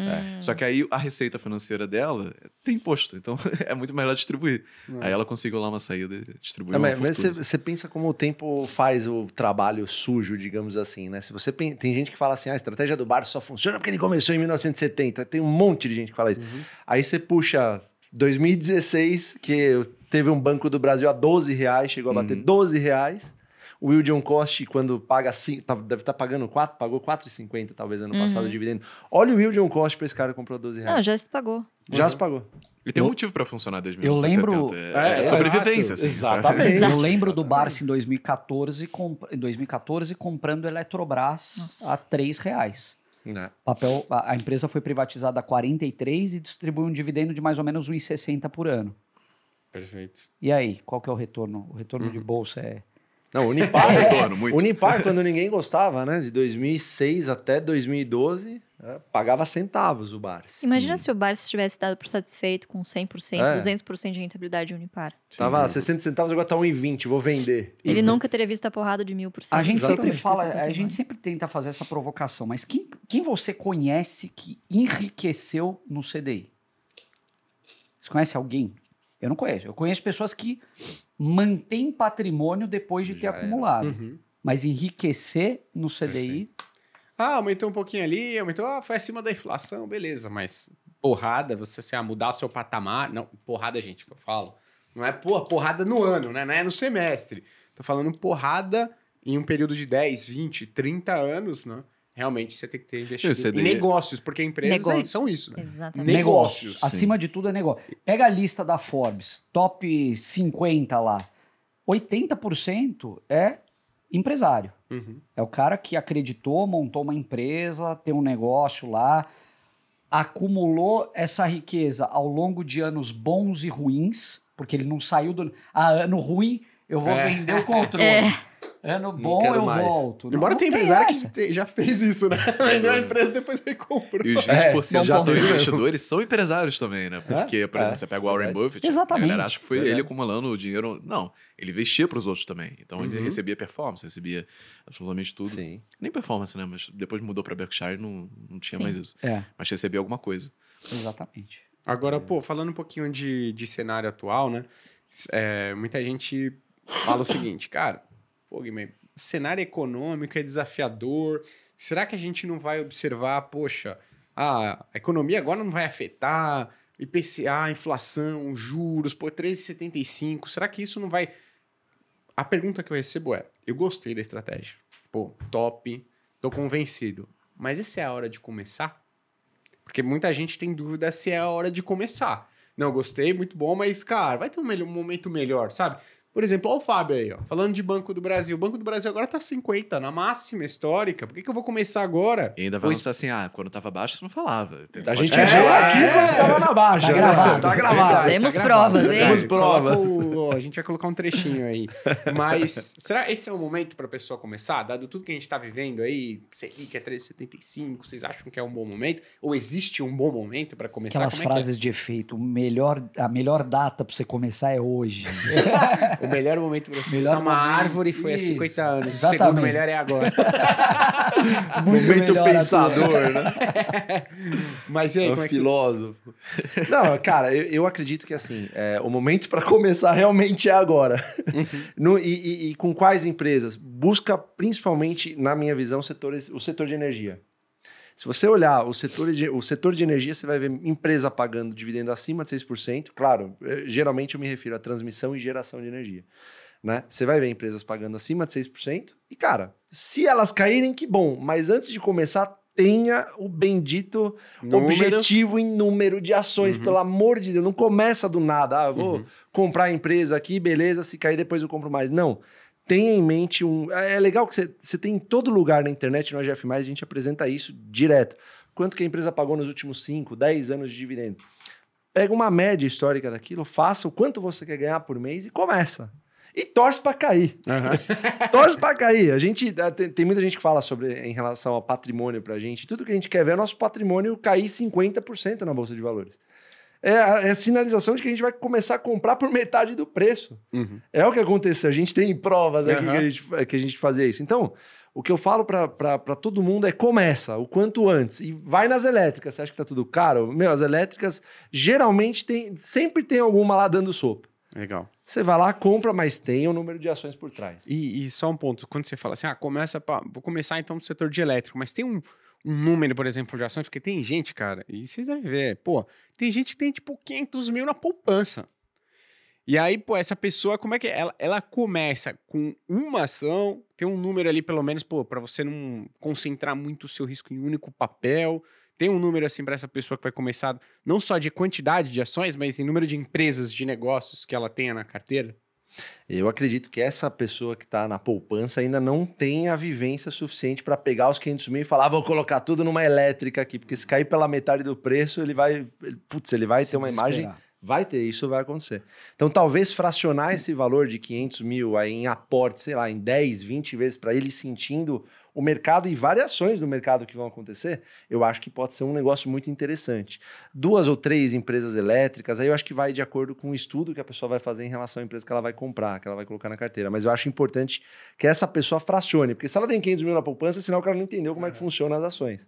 Então acho que até pelo comportamento é uma boa estratégia. Aproveitando esse gancho aí, vocês têm um máximo de, eh, de concentração? Tipo, ah, não passo de 20%? Não. Você- Precisar põe 100%. Cara, a BB Banco do Seguridade já chegou a ser quase 60% da minha carteira. Não porque eu Cara. quis, mas porque a 18 Tá- reais tava tá barato. Eu vou fazer o quê? E temos provas documentais de quando estava Temos 18. provas, coloquem. Sempre dei.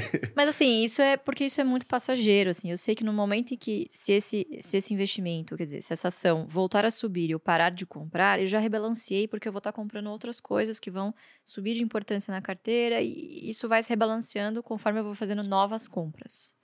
Então é algo que a gente, eu particularmente não me atenho. E, e eu acho também que a, existe uma correlação alta entre o percentual da empresa na sua carteira e o quanto você conhece essa empresa. O teu grau de confiança aumentando tende a aumentar. Por exemplo, eu, eu conheço uma empresa, eu confio, eu gosto, eu estou acompanhando mais de perto e sei que ela está barata, eu vou aumentar. Em algum momento ela vai ficar desproporcional. E não tem problema nenhum. Eu acho que é, você não quer concentrar em uma, mas ter um peso maior. eh, De novo, a gente não tem mandato, né? Então, é tua carteira própria, você pode fazer o que você quer. Você não tem essa necessidade do rebalanceamento forçado. Legal. Não, o- é, tem um ponto também que eu até anotei aqui, é, que vocês falaram o seguinte, pô, a gente tem aqui, é até o pessoal entender, né, pô? A gente tem aqui, um, aqui uns são um pouco mais agressivos, outros um pouco mais conservadores, mas é bolsa, né, pessoal? São ações, são negócios, mas o preço de cada uma das ações varia bastante. Então, por mais que a gente fale conservador, a pessoa que olha volatilidade, variação do patrimônio, tem que entender que o negócio vai chacoalhar. E é bom como o Fábio colocou aqui, ah, não tenho vivência nenhuma, Gui. Como é que você não sabe nadar? Como é que você chega na piscina? Pula, no lado do fundo e sai tentando bater no braço? Não, entrando rasinho, né? Começa, opa, tô entendendo como é que funciona, que o lado da piscina mais raso vai indo pro fundo. Então vai fazendo esses, esses aportes aí aos poucos.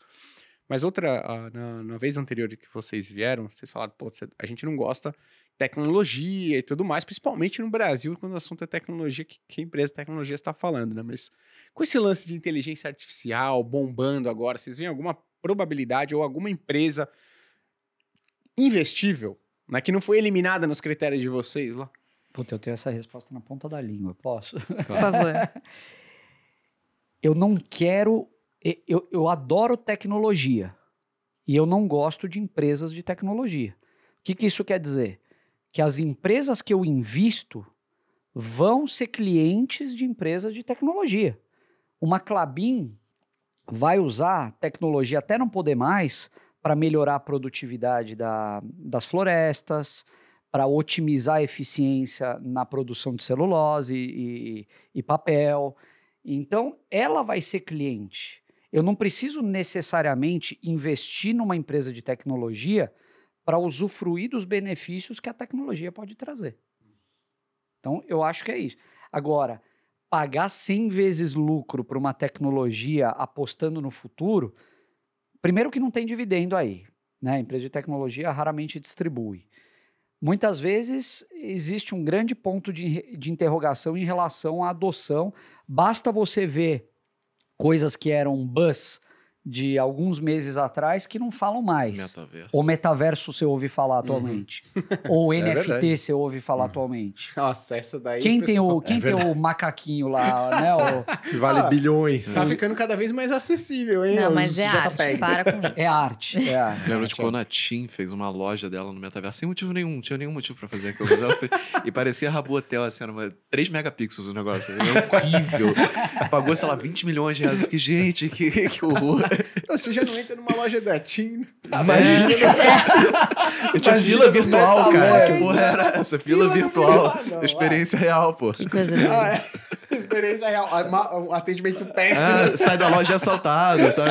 Umas paradas muito ruins. É, você perdeu o saldo, 5 reais. Caiu ali da sua conta. É bem isso. Mas ah, vocês também dividem a mesma opinião do, do Felipe? Não, com certeza. Irretocável isso daí. Boa. Total. Show. Agora falando um pouquinho, né, de erro, porque também tem gente que fala assim, ah, beleza, vou seguir a estratégia dos caras, os caras não erram nunca, é só, só golaço. Ah, só vou fazer gol e tudo mais, só vou ganhar. E, pô, vão ter erros no meio do caminho, né? É, eu queria, assim, vocês aprendem com os erros, mas vocês acham que, a partir do momento hoje que vocês estão, com a experiência que vocês têm, né? Vocês não vão cometer erros mais pra frente? E aí, queria que vocês falassem também, obviamente, de quais erros que vocês tiraram bons aprendizados do passado. Claro, cara, nesse exato momento eu devo estar cometendo vários erros, eu só não descobri ainda. Essa é a verdade. Essa é boa. Acho que o importante é você aprender e não repeti-los, né? Hum. Porra, se Uhum. repetir, né? E Só uma segunda novos. vez, né? No mesmo erro, cara, não é um erro, é uma escolha, né? Uhum. Você é escolheu aquilo bom lá, ponto, você já assim. vivenciou. Arrependimento vem de você cometer o erro duas vezes. Né? Um é Exatamente. aprendizado. Exato. Exatamente. E até o aprendizado, acho que você pode aprender com os erros alheios. É, me- é melhor Total. até. Sem dúvida, melhor Sim, ainda. Mas Hoje tem mais gente, ainda. tem gente que precisa colocar a mão no fogo, né? Pra descobrir que queima. É. É, exatamente. Eu, particularmente, sou assim. Infelizmente. Mas já, já melhorei muito. Acho que isso vem com o amadurecimento também, né? Uhum. De mercado. Cara, você já viu que isso não dá certo, não deu certo há muito tempo. Pra que que você vai se meter nessa, né? Então, acho que você, você aprender com os erros dos outros é um bom, é um bom caminho. Mas já errei pra caramba, sem dúvida nenhuma. Mas ah, boa parte das vezes que eu errei foi justamente porque eu deixei, assim, a, a soberba tomar conta, sabe? Do tipo, ah, óbvio, isso aqui é... Gente, isso aqui é tão... Como assim só eu tô vendo essa grande oportunidade e ninguém tá vendo? Isso é tão óbvio. E fugia completamente da estratégia. Ou até vezes em que eu fui é, emboscada na minha própria estratégia, como, por exemplo, Embraer, lá atrás, quando eu tava para fechar o negócio com a Boeing. Soltou lá no início de 2019 que ia pagar um dividendo monstruosíssimo, assim que todos os, todos os trâmites, né, acontecessem na Europa, enfim, os trâmites legais. É, tinha algumas barreiras, enfim, para acontecer, mas estava meio que prometido, era público, ia pagar ali, eu fiz umas contas, ia pagar mais ou menos o equivalente a uns 8, 9 reais por dividendo, por, por ação de dividendo. Cara, como assim? O papel Óbvio, custava o quê na época? Uns 13, 15? é uns Caraca. 16, 17 reais. 50% de juros. É, cara. Eu falei, ah, tá, acho que, né? É Tá meu. muito bom. Enchi o carrinho. Assim, óbvio, né? Não, não foi nada que me, que me tirasse do jogo, mas comprei. Cara, é um setor que eu jamais olharia. Mas por quê? Fiquei cega pelos R$ reais de dividendo. Foi o único motivo que me levou a comprar. Então, assim, você não casa com uma pessoa só porque ela é bonita. Cara, você tem que ter outros mil motivos para você casar com essa pessoa. Senão o negócio, esse casamento não vai durar muito tempo. E foi o que aconteceu. E logo depois, há pouco, um, ano, um pouco mais de um ano depois, veio a pandemia. A ação bateu o quê? Quatro, cinco reais. Segurei até onde deu, mas eu falei, amigo, quer saber? Esse caixa Estopou. aqui tá. Meu, é um caixa que eu vou, vou queimar porque vou vender, porque é um caixa que tá represado aqui em empresas que, que eu gosto, que estão caindo, estão extremamente descontadas, e eu não vou, assim, eu- a gente não tem que ter medo de errar. Do tipo, vou fazer o preço médio porque o meu ego me impede de Uhum. reconhecer o erro, entendeu? Eu, tipo, não quero realizar o lucro, o prejuízo, né? Assim, Realizei o prejuízo e comprei várias outras coisas que depois subiram. E paciência, é isso daí. E E abater você o imposto de renda, né? É. Mais importante. E você, você- você ficou, ficou acompanhando o Embraer depois? não, nem sei ou- contactar, cara. Queimei. Eliminei da minha cabeça. Esse- Setor de Pera aviação. aí que eu vou te falar. É. agora. Dá um Cem segundinho, reais, né? Tá 80 reais, pagou 12 Quantas de ações você dividendo. tinha mesmo? Só fazer a conta aqui. Coisa rápida. Quanto você deixou de ganhar? Pô, aparentemente o erro foi ter vendido. Descobrimos agora que você cometeu um Tá erro. vendo? Eu errei e acabei de descobrir. né? Tô brincando, a gente nem sabe quanto tá. Não faz ideia. Tá brincando. problema. Ninguém sabe, tá, gente? Sou só eu, não. E você... Cara, na bolsa a única certeza que você tem é que você vai errar. Então, e, e nós, eu, eu me incluo nessa quando eu tô falando isso. Eu, eu sei que eu vou errar. O importante, de novo, é aprender com os erros e não voltar a repetir. E, é, de alguma forma, que esses erros não te destruam, né? Que eles sejam é, compensados por acertos muito maiores. Então, pô, errar, com certeza, mas às vezes você vai ter ganhos tão representativo, eh, representativos em outras ações que eles vão não vão nem fazer cócega ali no todo. Mas já errei pra caramba também. Puta, eu comprei OGX no passado. Esse erro aí, Porque todo mundo que vem aqui fala cometeu. né? X, é, E, Cara, mas eu, eu cometi por um. Eu, eu cometi conscientemente, porque eu trabalhava com consultoria estratégica, eu fiz muitos projetos no setor de óleo e gás, era um setor que eu conhecia profundamente. Tive com o Ike, foi uma apresentação dele, e o cara vendedor, assim, nato. Tirar o chapéu, inclusive, porque, sabe, o cara queria captar investimento chinês e montou um restaurante chinês no Rio. Você quer mais do Caraca, que é, isso? velho. Visão, né? Então, A Gênio, gente teve um, um podcast com o Adriano Pires, ele falou que ele levava Coca-Cola, assim, e jorrava pro alto, porque ficava parecendo petróleo. tá ligado? Ah, Aí quando a gente furar, vai fazer... Mas, mas assim, a- eu acho que o, o erro ele faz parte do processo. Então é importante, mesmo que você fale hoje, ah, eu consigo ver o erro que alguém cometeu e vou evitar cometer. Cara, não, você não, não vai ser da mesma forma. Uhum. Então você vai acabar errando. Mas é isso. De novo, não deixei de investir no setor. Hoje eu tenho Petrobras na carteira, por exemplo. Não deixei de investir no setor por causa disso. Mas tirei, tirei algumas grandes lições.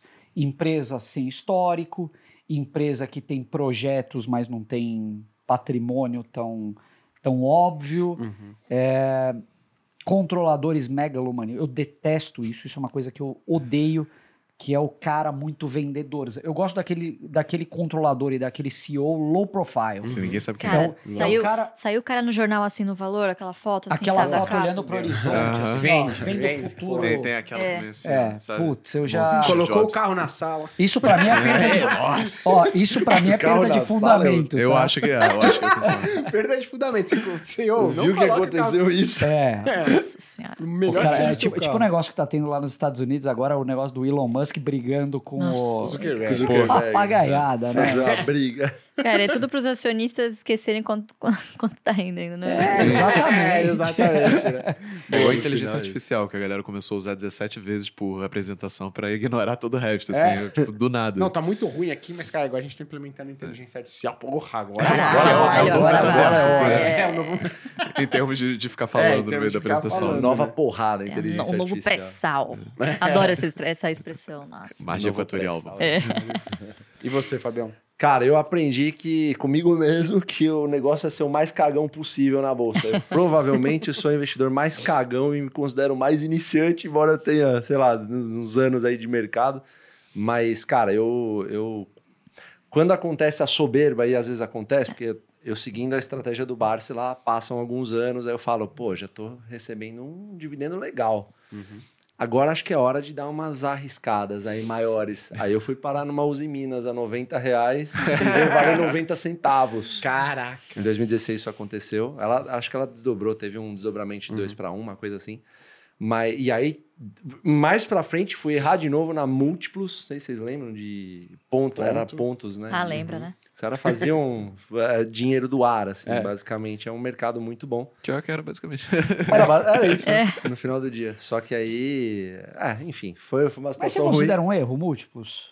Assim, considero porque... Assim, É uma puta Mas, sacanagem. não isso foi- é verdade, não- né? A sacanagem é uma coisa, né? Mas é um erro. Não, você foi sacaneado. Sacanagens É. acontecem. Assim, sacanagem acontece. E, cara, foi um erro Boa bem... parte dessas que a gente falou é empresa de novo mercado. Então, sacanagens acontecem, É, no novo inclusive no mercado. novo mercado. Talvez Só a chance seja sabe- menor, mas você Agora, sabe assim, baseado nas informações que você tinha no momento, você foi atrás, eu Foi. lembro que você veio em Eu reunião, inclusive empresa, aqui em Alphaville, aqui foi, perto. foi. É, você traçou o seu cenário ali, Sim. né? Tinha Mas coisas... aí eu acho que isso pode valer até para o GX, se eu for para pensar, porque furou não tinha nada. Mas talvez tenha um universo paralelo que foi- e tinha é. alguma coisa lá. Cara, mas você tá comprando um sonho. Eu acho que é, É, é um sonho, era uma sabe? aposta. É uma aposta. Eu acho que era mais uma opção. E tudo que é um- futuro direito. muito, futuro muito brilhante e presente duvidoso, eu acho que é pra você ficar com o pé atrás. Mas você sabe uma coisa que aconteceu? né? Nesse meu aprendizado foi assim, tipo, o que que eu não errei? Foi de comprar sempre aquelas empresas feijão com arroz, rock balboa, que Aham. apanha, levanta, apanha, levanta, apanha, levanta, continua distribuindo dividendo. Ah, mas é pouquinho, é 6%, é 6%, mas o Yield on Cost desde 2004 já não é 6%, é Uhum. muito mais que isso. Com essas eu não errei. Uhum. Então, assim, para minha, pra minha carteira, para o Fábio que quer, quer tranquilidade, quer olhar lá o home broker para comprar e acabou, Uhum. é o arroz com feijão bem feito e por décadas e décadas, quanto Deus permitir. Então, Ah. eu continuo me considerando mais cagão da Bolsa de Valores, porque para mim é o que dá certo. Legal. Né? Então, é, cara, best, é, ah, para iniciante, não, para mim do iniciante eu tá avançado. Não importa, você vai comprar boas ações, paga bons preços, bons dividendos, ad eterno. Faça isso pro resto da vida, não tem problema.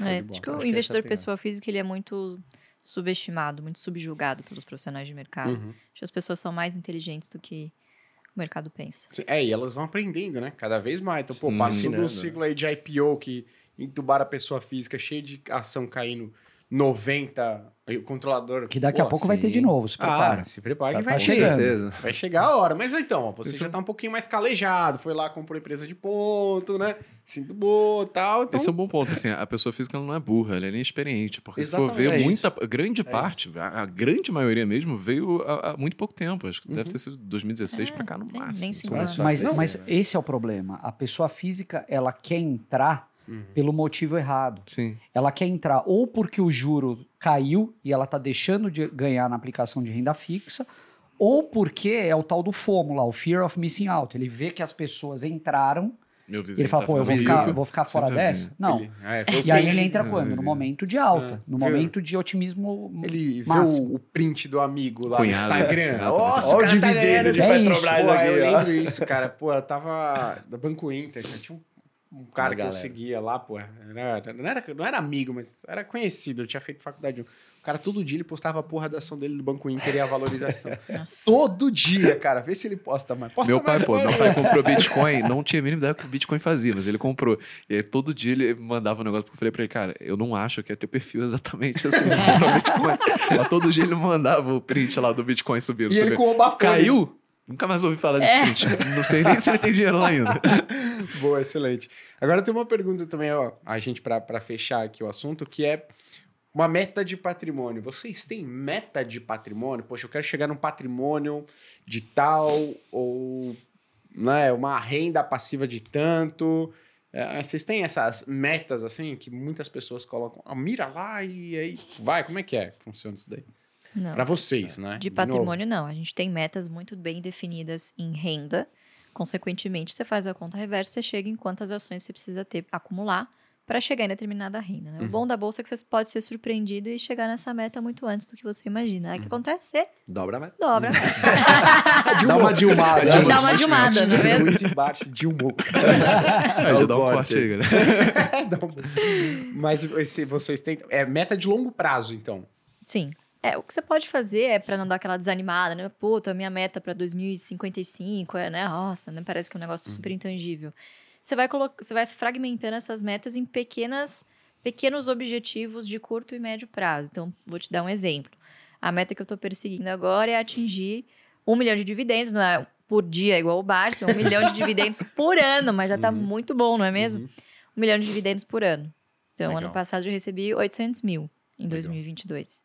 Boa. Dá pra, Esperamos dá pra comprar que- um negocinho, pô. É, pô, Pode- paga uma pizza, pô. Caramba. É, paga o almoço.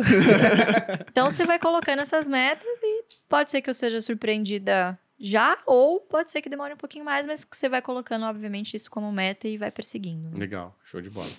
E vocês têm um. A minha meta é comprar uma Lamborghini. Tô Uma brincando. Tô Lamborghini brincando. Zero, zero meu perfil. Não, eu, eu acho que a- as, as metas que eu, que eu teria seriam em número de ações também. Eu, eu acho que é isso que eu gostaria de perseguir. É, a renda, o que eu tenho hoje, já consi- conseguiria viver tranquilamente. E eu, eu detesto falar isso, cara. E parar de trabalhar, né? Que a turma, a turma é o sonho. É, cara. o sonho do jovem é parar de trabalhar. Nem começou, ficar. Nem começou. Puta, e- e eu vejo tanta pessoa qualificada, com tanto privilégio na vida. O cara, porra, nasceu com a oportunidade de estudar, tal, tem uma formação boa e o cara simplesmente quer pendurar a chuteira Uhum, antes dos Entre- 30. é, eu acho. Isso pro país é péssimo, né? uhum, Você tem uma elite preguiçosa. aham. É a cultura do rentismo, né? É, então, a cultura do rentismo traz muito isso, né? Que você pode ficar lá na sombra e água fresca, enquanto outros produzem. Mas, de novo, assim, meta e número de ações, sempre isso. Legal. Ah, mas uma motoca eu Uma compraria, motoquinha, vai. beleza. A, a vai. motoca é, é, A é a experiência. É, né? é, É. bem assim, Ah, se, falam eu, assim, se eu pô, tiver uma bater- Lamborghini. Você eu viu que não veio vou- com delay, né? Essa... Essa, a Lamborghini eu já vi que você já falou duas vezes Não, hein? É, não, eu é, que- sei, que é o sonho do cara. Eu quero ter uma Ferrari, Aham. não sei o quê. Eu acho que é meio emblemático, Aham. assim.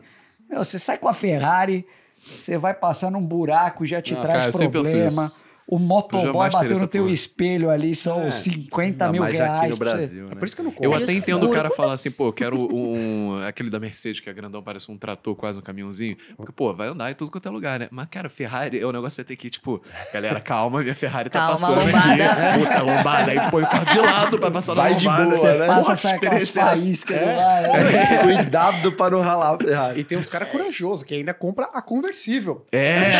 Pô, esse tá é- dia de Tem um sol. total de, tipo, 5 km que ele pode andar com essa porra.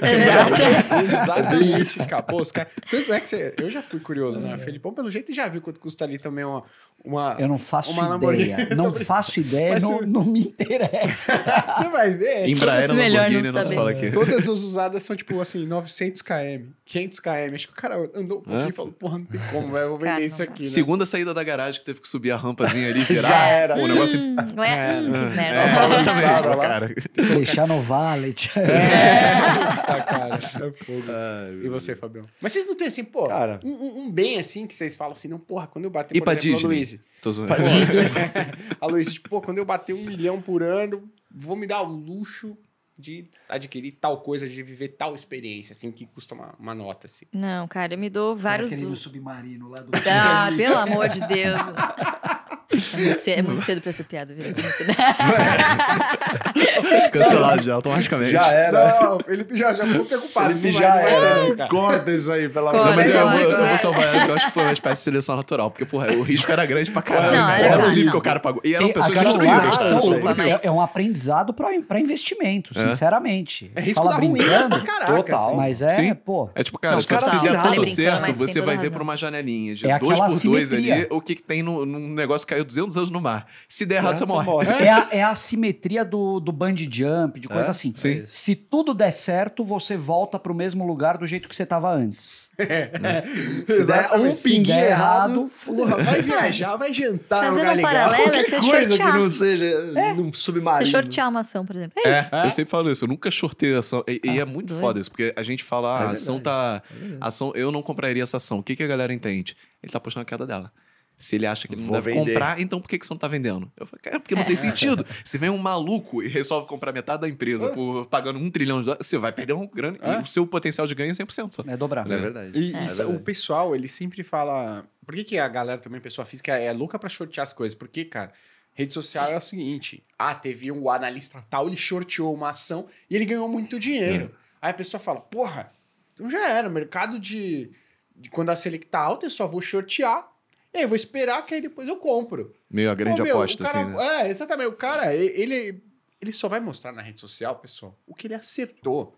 O que ele errou, quietinho. O cemitério do investidor é silencioso pra Sim. caramba. Quem perdeu não vai falar, aí, pessoal, shorteei, o negócio subiu 30% aqui, ó. É, Me lasquei. Não. Então, cuidado com isso aí. É isso mesmo. complicado. Fabião, eu esqueci é, qual era tudo- a pergunta. A gente, que a gente- enrolou, enrolou. Ah, era da- do, algum bem, alguma experiência que você se Ah, daria ao viajar. luxo dessa. É. Eu me dou luxo todos os anos. Depois que eu conheci os lençóis maranhenses, no meu aniversário, aí já virou tradição. Lei.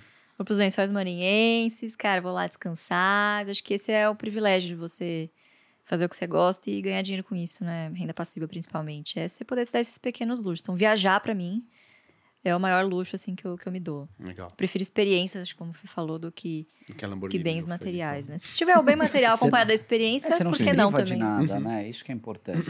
Exato. É, o, o legal da GF é que a gente começou a, assim, a, a- a aparecer na mídia mesmo quando a gente já viu assim, que a gente já vivia de dividendos, já tinha uma estratégia traçada, bem definida, todo mundo falando disso, mas ninguém efetivamente vivia de dividendos. Então a gente se reuniu e falou, pô, vamos fazer alguma coisa que é... Olha a experiência que a gente já tem acumulada em numa vivência, né, que a gente teve com o Barça. Então isso foi muito bacana. Foi, é, é uma coisa assim de, de coração mesmo no final do dia, porque a gente não, assim, graças a Deus, os dividendos pagam as nossas contas. Então a gente tem que alertar isso para as pessoas. Se você conseguir fazer uma carteira decente e não é difícil, você vai ter, você vai conseguir uma liberdade financeira.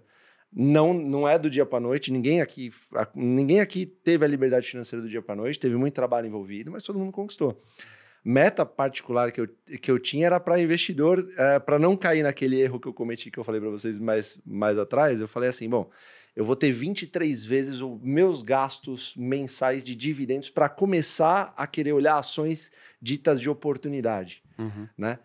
Só que é, eu, eu verifiquei que isso aí é uma grande besteira, porque eu também vou dobrar a meta. Eu não, Você não a, vai. a questão não é achar a grande oportunidade, a questão é que eu não vou dormir bem. Uhum. Porque eu não sei, eu, eu, eu acho assim, eu consigo encontrar boas oportunidades em empresas já, que já são boas, que são arroz com feijão lá tal.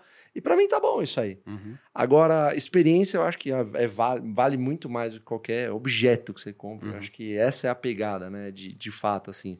Mas eu, eu, particularmente, sou um cara bem minimalista, assim, eu não tenho legal. nada que eu queira. Ah, eu já viajei onde eu queria, pretendo viajar mais, mas eu não, sei lá, eu sou bem minimalista em relação Boa. a isso. Eu, É. eu desculpa, eu cresci meu pai, eu cresci ouvindo meu pai falando que di- dinheiro não aceita desaforo, né? Então o cara quer ganhar dinheiro para gastar, às vezes compra alguns bens super ilíquidos, que ele vai ter um deságio gigantesco na hora de vender, é, vai, vai se provar muito mais um passivo do que um ativo, aquela dor de cabeça. Ao mesmo tempo, é, eu acho que você não deve se. E, e, de novo, assim, eu tô falando o que eu acho, não é? Porque não, não existe regra de ouro É, para isso. Cada pessoa é diferente, né? Total. Mas você não deveria se privar de nada. Eu, eu vou te dar um exemplo. Casa própria. Isso é uma coisa que eu não abro mão. Uhum. Eu, eu tenho um imóvel próprio onde eu moro. Ah, mas a decisão financeira é alugar. Tudo bem. O dinheiro é meu. Assim, o meu imóvel é. o meu imóvel é a um quarteirão da escola da minha filha, da mais velha, a três quarteirões da escola da mais nova. Uhum. A gente gosta de lá, de morar, a gente investiu, é um lugar confortável. Então, pô, eu não quero ter o problema de amanhã falarem: olha, você tem, eh, você tem, eu vou romper o contrato, você tem que ir para outro lugar. Não quero, eu tenho criança tal. Mas, de novo, a cabeça das pessoas é diferente. É, exatamente. E essa adesão não precisa ser racional, porque É. tem esse viés racional de ah, é, é um bom investimento ou não. Não, ok, mas eu posso, eu consumo picanha às vezes. que Eu não, não vou É, Exatamente. exatamente. Você podia comer contra filé. Ah, eu, eu- tenho eu- dinheiro, eu quero consumir minha eu quero ganhar mais dinheiro. Tá bom, Exatamente. trabalho mais e vou atrás. Exato. Depois vou ter mais. Cara, é isso, vive o capitalismo. Cada um, cara, faz sua grana e gasta no que bem Sim. entender. Uhum. Agora, assim, obviamente, eu não posso ser hipócrita e dizer, ai, não gasto com, nada de bens materiais. Não, pô, eu, eu gosto de uma bolsinha legal. Mas, assim, o que eu não gosto de, de, de, de fazer pra mim é cair naquela coisa de, de ego, de, assim, é o patrimônio, é o, é o ego que vai me movimentar. Uhum. É o que vai me mover, é o que vai me fazer acordar no dia seguinte. Legal. Não é isso. Detalhe aqui, ó, ninguém tá com camisa aqui com as iniciais. Vocês- pararam aqui, né? Pô. Queira o nome Não. inteiro. né? E o, e o- e o brasileiro, é, é engraçado, mas o brasileiro ele tem aquela mania, é mania de vira-lata mesmo, né? De parecer rico. É. É. Parecer rico é muito fácil. Vamos falar a verdade? Hoje você pode até alugar carro, Uhum. né? É, mas ser, ser rico de verdade dá um trabalho danado, É, pô. sim. Você tem que passar alguns perrengues. né?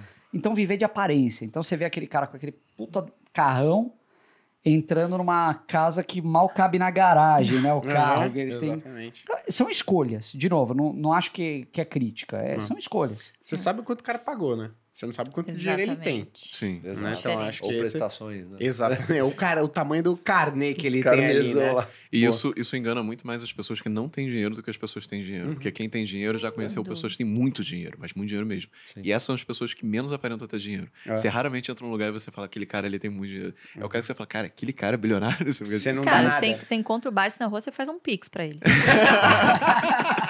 Ele vai estar com a sandalinha dele de. Qual que é o look, o, o look clássico dele ali no final do semana? Ah, tipo, ele anda no centro, ele não tem, sei lá, uma pasta Louis Vuitton, ele anda com a sacolinha de mercado. E... Tá aí. É sabe? Verdade. aí. Acho É que é uma isso consequência até da experiência também. Você vai percebendo que. Você vai deixando de ficar deslumbrado com essas coisas. Você vai Exato. percebendo que você não fica mais feliz quando você comprar uma parte do Louis Vuitton. Exatamente. Tipo, no início você até pode ficar, mas depois normaliza, banaliza. Hum. E a felicidade tá muito nas coisas pequenas, assim, de você poder não acordar numa hora muito cedo quando você tá com sono, sabe? Você poder dormir sem virar a noite, A- comer a um negócio falta que Tá de vendo aqui que ele né? já não quer gravar podcast de manhã, já. Descobrimos. Eu, eu, eu não me baseio nisso, porque se for deixar eu acordar na hora que eu quero, ferrou, tá ferrado, né? Eu vou esperar morrer pra poder.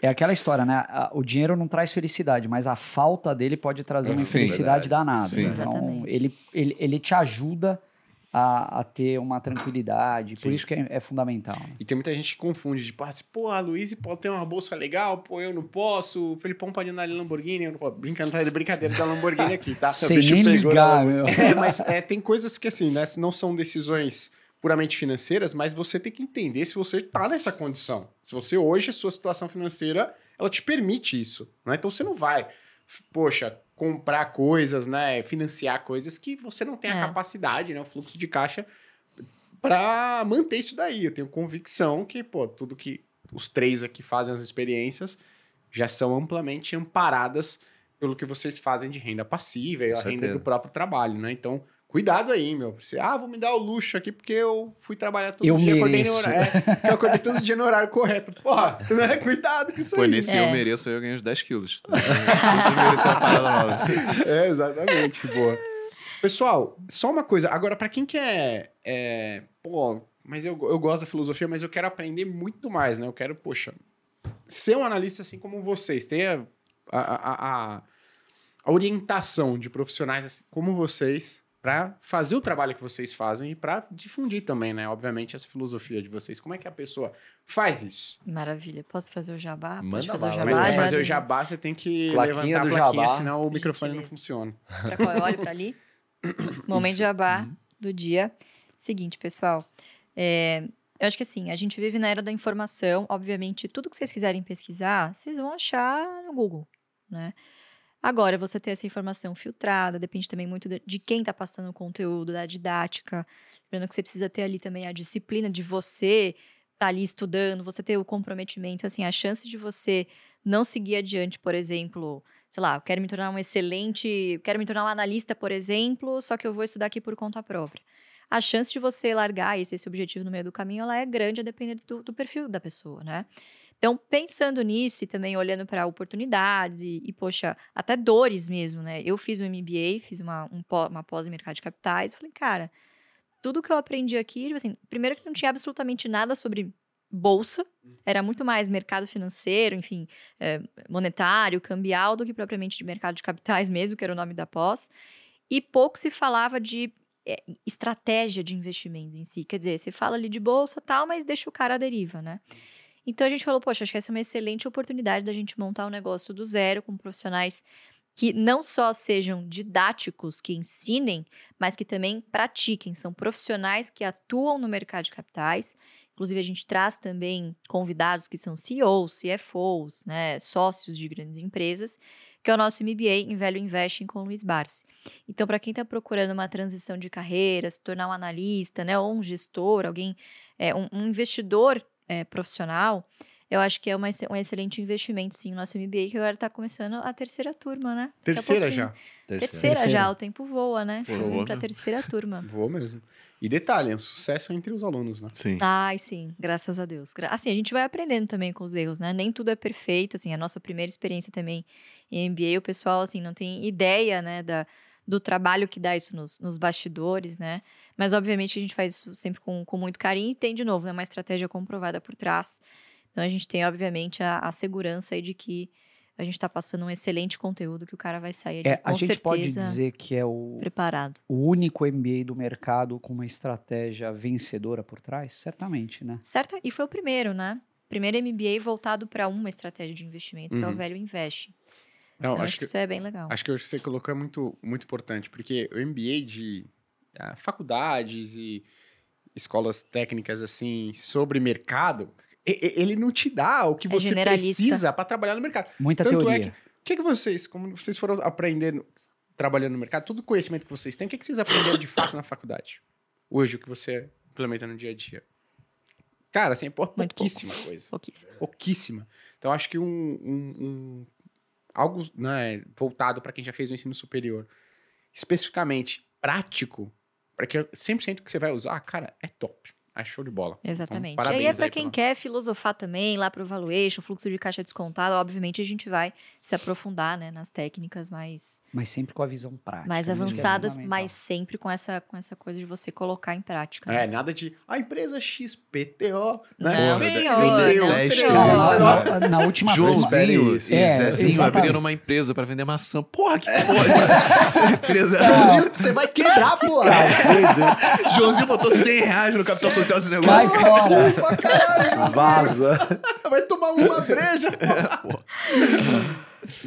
Mas Era, você ia falar alguma coisa? Não, eu ia falar, pô, a gente trouxe, por exemplo, na última turma, o CFO da Clabin para fazer uma live com a turma. Então, fala Legal do mundo demais. real. Então, você vai aprender teoria combinado com prática e com aplicabilidade. E, e não adianta, assim, pô, todo mundo que já fez alguma coisa em mercado financeiro, você tem aula muitas vezes com muitos teóricos que não põe a mão na massa e o cara não, não viveu daquilo, não vive daquilo.